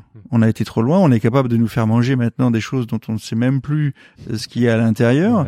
Euh, les saveurs sont les mêmes toute l'année, alors que c'est des produits agricoles qui vont changer d'une saison à l'autre. Euh, donc tout ça, il faut un peu revenir dessus en se disant, euh, voilà, on a été capable de le faire, ça a permis de, de gagner en espérance de vie, ça a permis de gagner, euh, peut-être sortir un certain nombre de personnes de, de la, de la situation dans laquelle ils étaient, mais on est capable d'aller plus loin maintenant et de revenir sur des choses qui sont euh, peut-être d'abord plus importantes pour l'avenir de la planète Ouais, mm. et qui sont aussi plus importantes pour l'avenir de l'humanité. Euh, et aujourd'hui, on sait que, euh, comme disait Christophe, sur les rendements de certaines cultures, on s'aperçoit que en bio, on est capable d'avoir des rendements plus importants. Il, faut effectivement peut-être reconsidérer l'importance du travail dans euh, dans la production et alimentaire et agricole. Je veux dire, est-ce qu'il vaut mieux avoir des gens qui travaillent dans les champs que des gens qui sont dans des périphéries des grandes villes à vivre euh, dans des manières euh, catastrophiques. Euh, encore aujourd'hui, on entend des, scandales sur la cueillette du raisin en Champagne. on a des, des, gens qui sont spécialisés dans la conduite d'Afghans pour aller pour aller ramasser du vin en Champagne dans des conditions qui sont dignes de l'esclavage. Il y, a, un moment, il faut se poser des questions. Il faut se dire, est-ce que, est-ce qu'on va pas trop loin dans cette création de valeur qui profite à un petit nombre de personnes et qui euh, défavorise et la planète et l'humanité? Et donc aujourd'hui, la limite, elle est, euh, elle, elle, est, il faut la, il faut redresser un peu le cap. Et on espère nous contribuer euh, à notre à notre juste valeur, hein, mais on essaye d'apporter notre goutte d'eau dans mmh. cette dimension-là. Bah, c'est clair. Nous, nous, nous avons, bah, bah merci, et on est 100% d'accord avec ça, et il y a du boulot, hein. ça, oui, c'est pas on, on, pourrait faire un podcast de deux heures juste sur ces deux dernières questions. on va pas, on va pas rebondir tout de suite. On, mais y a, on, va terminer avec des questions un peu plus personnelles. Euh, D'abord, par rapport à l'aventure éthicable, quel a été pour vous les plus gros échecs ou apprentissages et la plus grande fierté ou réussite? Les échecs, bon, on en a, on a eu quelques quelques-uns. C'est vrai que bon, il y a eu cette période difficile de 2010. Après, euh, on a des déboires tout le long, hein, on en a eu plein. Hein. On a eu euh, de toutes sortes de choses, hein, depuis euh, des problèmes de qualité, des conteneurs qui étaient perdus, des coopératives qui sont rentrées en crise et qui sont périclitées. Mmh. on a eu des gens qui sont partis avec la caisse, ça, ça, ça c'est arrivé aussi. on est dans des pays où la corruption existe et, et ça fait partie des choses auxquelles on, on, on a parfois on, on on le rencontre. Euh, moi, je dirais que un des apprentissages qu'on a eu aujourd'hui, c'est peut-être à, mieux différencier ce qui doit être local de ce qui doit être euh, lié à l'importation de produits euh, internationaux. C'est-à-dire qu'on a fait des choses, on a fait des, des farines, fait en Amérique du Sud par exemple, et voilà, force est de constater qu'aujourd'hui les gens veulent des farines euh, de chez nous, de proximité. Euh, euh, on fait un carton sur les farines de Petit Épeautre, les farines de sarrasin, les farines de, de blé complet du Gers. Et euh, voilà, on, on, on, réorganise nos gammes aussi. Euh, le café, le thé, le chocolat, les épices, on les produira jamais en France. On a toute légitimité à le faire, et il faut le faire avec des petits producteurs dans le caisse du commerce équitable. Mhm. Et euh, les produits qu'on, qui doivent retrouver la place dans notre agriculture locale doivent l'être. Et donc, on a tendance à réorganiser nos choses pour reprendre cette logique, cette logique de fond. Super. Stéphane, t'as euh, un échec en particulier ou une réussite en particulier Je crois que la réussite, c'est personnel, mais je crois que la réussite que pour moi est quand même assez importante, bah, c'est ce qu'on a vécu euh, d'abord tous les trois. C'est créer une entreprise à trois euh, tout le monde nous disait mais trois c'est pas possible. Comment vous faites normalement c'est deux ou voilà, mais ou bien c'est un entrepreneur ou bien c'est deux, mais trois c'est pas possible. Euh, voilà. Euh, nous on a réussi quelque chose d'assez euh, particulier. D'abord parce qu'on est des très complémentaires et que on a réussi à chaque fois à aller de l'avant et que chacun apporte son. Et puis ça, on a réussi à l'étendre à l'ensemble de notre équipe. Mmh. Et ça c'est quand même pour nous, en tout cas moi avec le recul. Euh, euh, fierté, je sais pas, je, je sais pas moi qui suis responsable de ça, mais c'est quelque chose que j'apprécie et que je trouve euh, très intéressant. Et donc, euh, si j'avais pas un conseil, mais si j'avais en tout cas le, la possibilité de dire aux auditeurs quelque chose, je leur dirais d'abord, on n'est pas entrepreneur de père en fils. Premièrement, on est entrepreneur si on a envie de le faire et que nous on a été salariés pendant 15 ans et on a décidé d'être entrepreneur comme ça et on l'a fait. Et puis ensuite, entourez-vous et faites pas ça seul. Hmm. La force du groupe est fondamentale. Ouais. Euh, et donc euh, le modèle coopératif est un outil fondamental. C'est pas le seul, mais en tout cas c'est un outil qui est très efficace. Mettez-vous à plusieurs et n'ayez pas peur, allez-y, laissez libre cours à votre imagination, à votre, à votre envie d'entreprendre. Il faut y arriver, il faut y aller. C'est pas si compliqué que ça. Euh, voilà, avec le recul, euh, on se dit bah non, c'est pas si compliqué que ça. Et, puis c'est tellement agréable, c'est tellement sympa que voilà, je conseillerais à tout le monde d'y aller. Donc là, t'es es très fort, Stéphane, parce que t'as répondu à deux questions en une et t'as répondu notamment à notre deuxième question rituelle, qui est quel conseil vous donneriez à un entrepreneur dans la bouffe? Donc toi, Stéphane, t'as déjà répondu, c'est de s'entourer. Et toi, Christophe, qu'est-ce que tu dirais? Moi, je dirais que hum, Bon, on, on, est fasciné de voir dans la bouffe la dynamique qu'il y a dans ces dans ces dernières dans ces dernières décennies, euh, tous ces jeunes qui montent des des, des, boîtes qui font euh, de la bière artisanale, euh, de la charcuterie, qui valorisent des produits dans les produits qui sont les nôtres, dans le café, le cacao aussi beaucoup, hein, mhm, beaucoup les, micro torréfacteurs, etc. Ouais, de spécialité. Et bah moi je dirais nous, je, et on regrette un peu que dans ces dans ces milieux de, de la bouffe de qualité, on n'ait pas intégré une notion de commerce équitable comme il se devrait, selon nous. Parce que souvent, bon, on parle de la qualité, l'ultra qualité, on parle du terroir, on parle du produit, on parle du goût, du profil organoleptique, mais le producteur mm. et les engagements précis ou le bio, du mode de production qui est derrière, ça, parfois ça manque un peu. Parfois même, ces entrepreneurs-là, ils ont tendance à considérer que parler de commerce équitable, ça pourrait être euh, contre-productif, euh, ringard. Moi, je veux mettre ma marque, ma patte, et pas forcément une démarche euh, de, de commerce équitable. Et je pense qu'ils ont tort. Je pense que pour euh, avoir de l'impact, pour euh, s'élever, euh, je pense que c'est tout à fait intéressant dans des petites démarches euh, artisanales, de la bouffe artisanale, mhm. euh, de d'avoir des vrais engagements de commerce équitable, de les formaliser et de les afficher, et mais mais, mais que ce soit mhm. pas du vent, que ce soit des vrais critères mhm. sur des prix garantis, etc., avec des vrais construire des relations fortes avec des producteurs sur la base de, de vrais contrats de commerce équitable. Bah nous on a on a fait un épisode il y a quelques mois avec Café Belleville qui est un torréfacteur des cafés en région, région, parisienne à Paris dans les 19e arrondissement et eux ils ont une démarche qui est pas euh, comme la vôtre évidemment mais ils payent trois fois plus. Euh, ils payent les prix du café auprès de leur producteur, un, un, producteur à un prix trois fois plus important que les prix de, la commodities, mais ils affichent pas, les discours, il est pas euh, ancré sur ça en fait. Ils vont plutôt parler de la qualité, de la démarche qualitative du produit et moins sur la relation qu'ils ont avec les producteurs ou, ou la façon comme ils payent les producteurs. S'il y a une démarche derrière, euh, très bien, hein, je, je, je, trouve ça magnifique. Mais si je m'adresse à des jeunes entrepreneurs qui veulent créer ça, je les encourage à, afficher des vraies démarches de commerce équitable mmh. basées sur des critères précis. Mmh. Parce que c'est pas incompatible avec euh, cette recherche d'excellence dans la bouffe qu'on voit actuellement dans toutes ces initiatives. Et, et, et heureusement, c'est la tendance des consommations. Ça veut dire que les consommateurs sont de plus en plus demandeurs de ça aussi. Donc ça va dans l'essence de, de, de, des consommateurs d'aujourd'hui. Donc je pense que c'est c'est un très bon conseil d'ailleurs. On termine avec une question qui est qui est très personnel. C'est vous avez tous les deux dit que vous aimez la bonne bouffe. Euh, Stéphane aime beaucoup cuisiner. Est-ce que vous, est-ce que vous avez des bons plans à partager avec nos auditeurs? Euh, Ça peut être ce que vous voulez. Ça peut être des restaurants, ça peut être de, des recettes, des livres, des films, des documentaires, des choses qui qui vous inspirent dans la bonne bouffe. Moi, ce qui m'inspire. Euh, c'est la Savoie où je vais de temps en temps. Ah, là, tu me fais plaisir. tu me fais très très plaisir. On s'est pas mis d'accord, on en a pas parlé avant. Hein.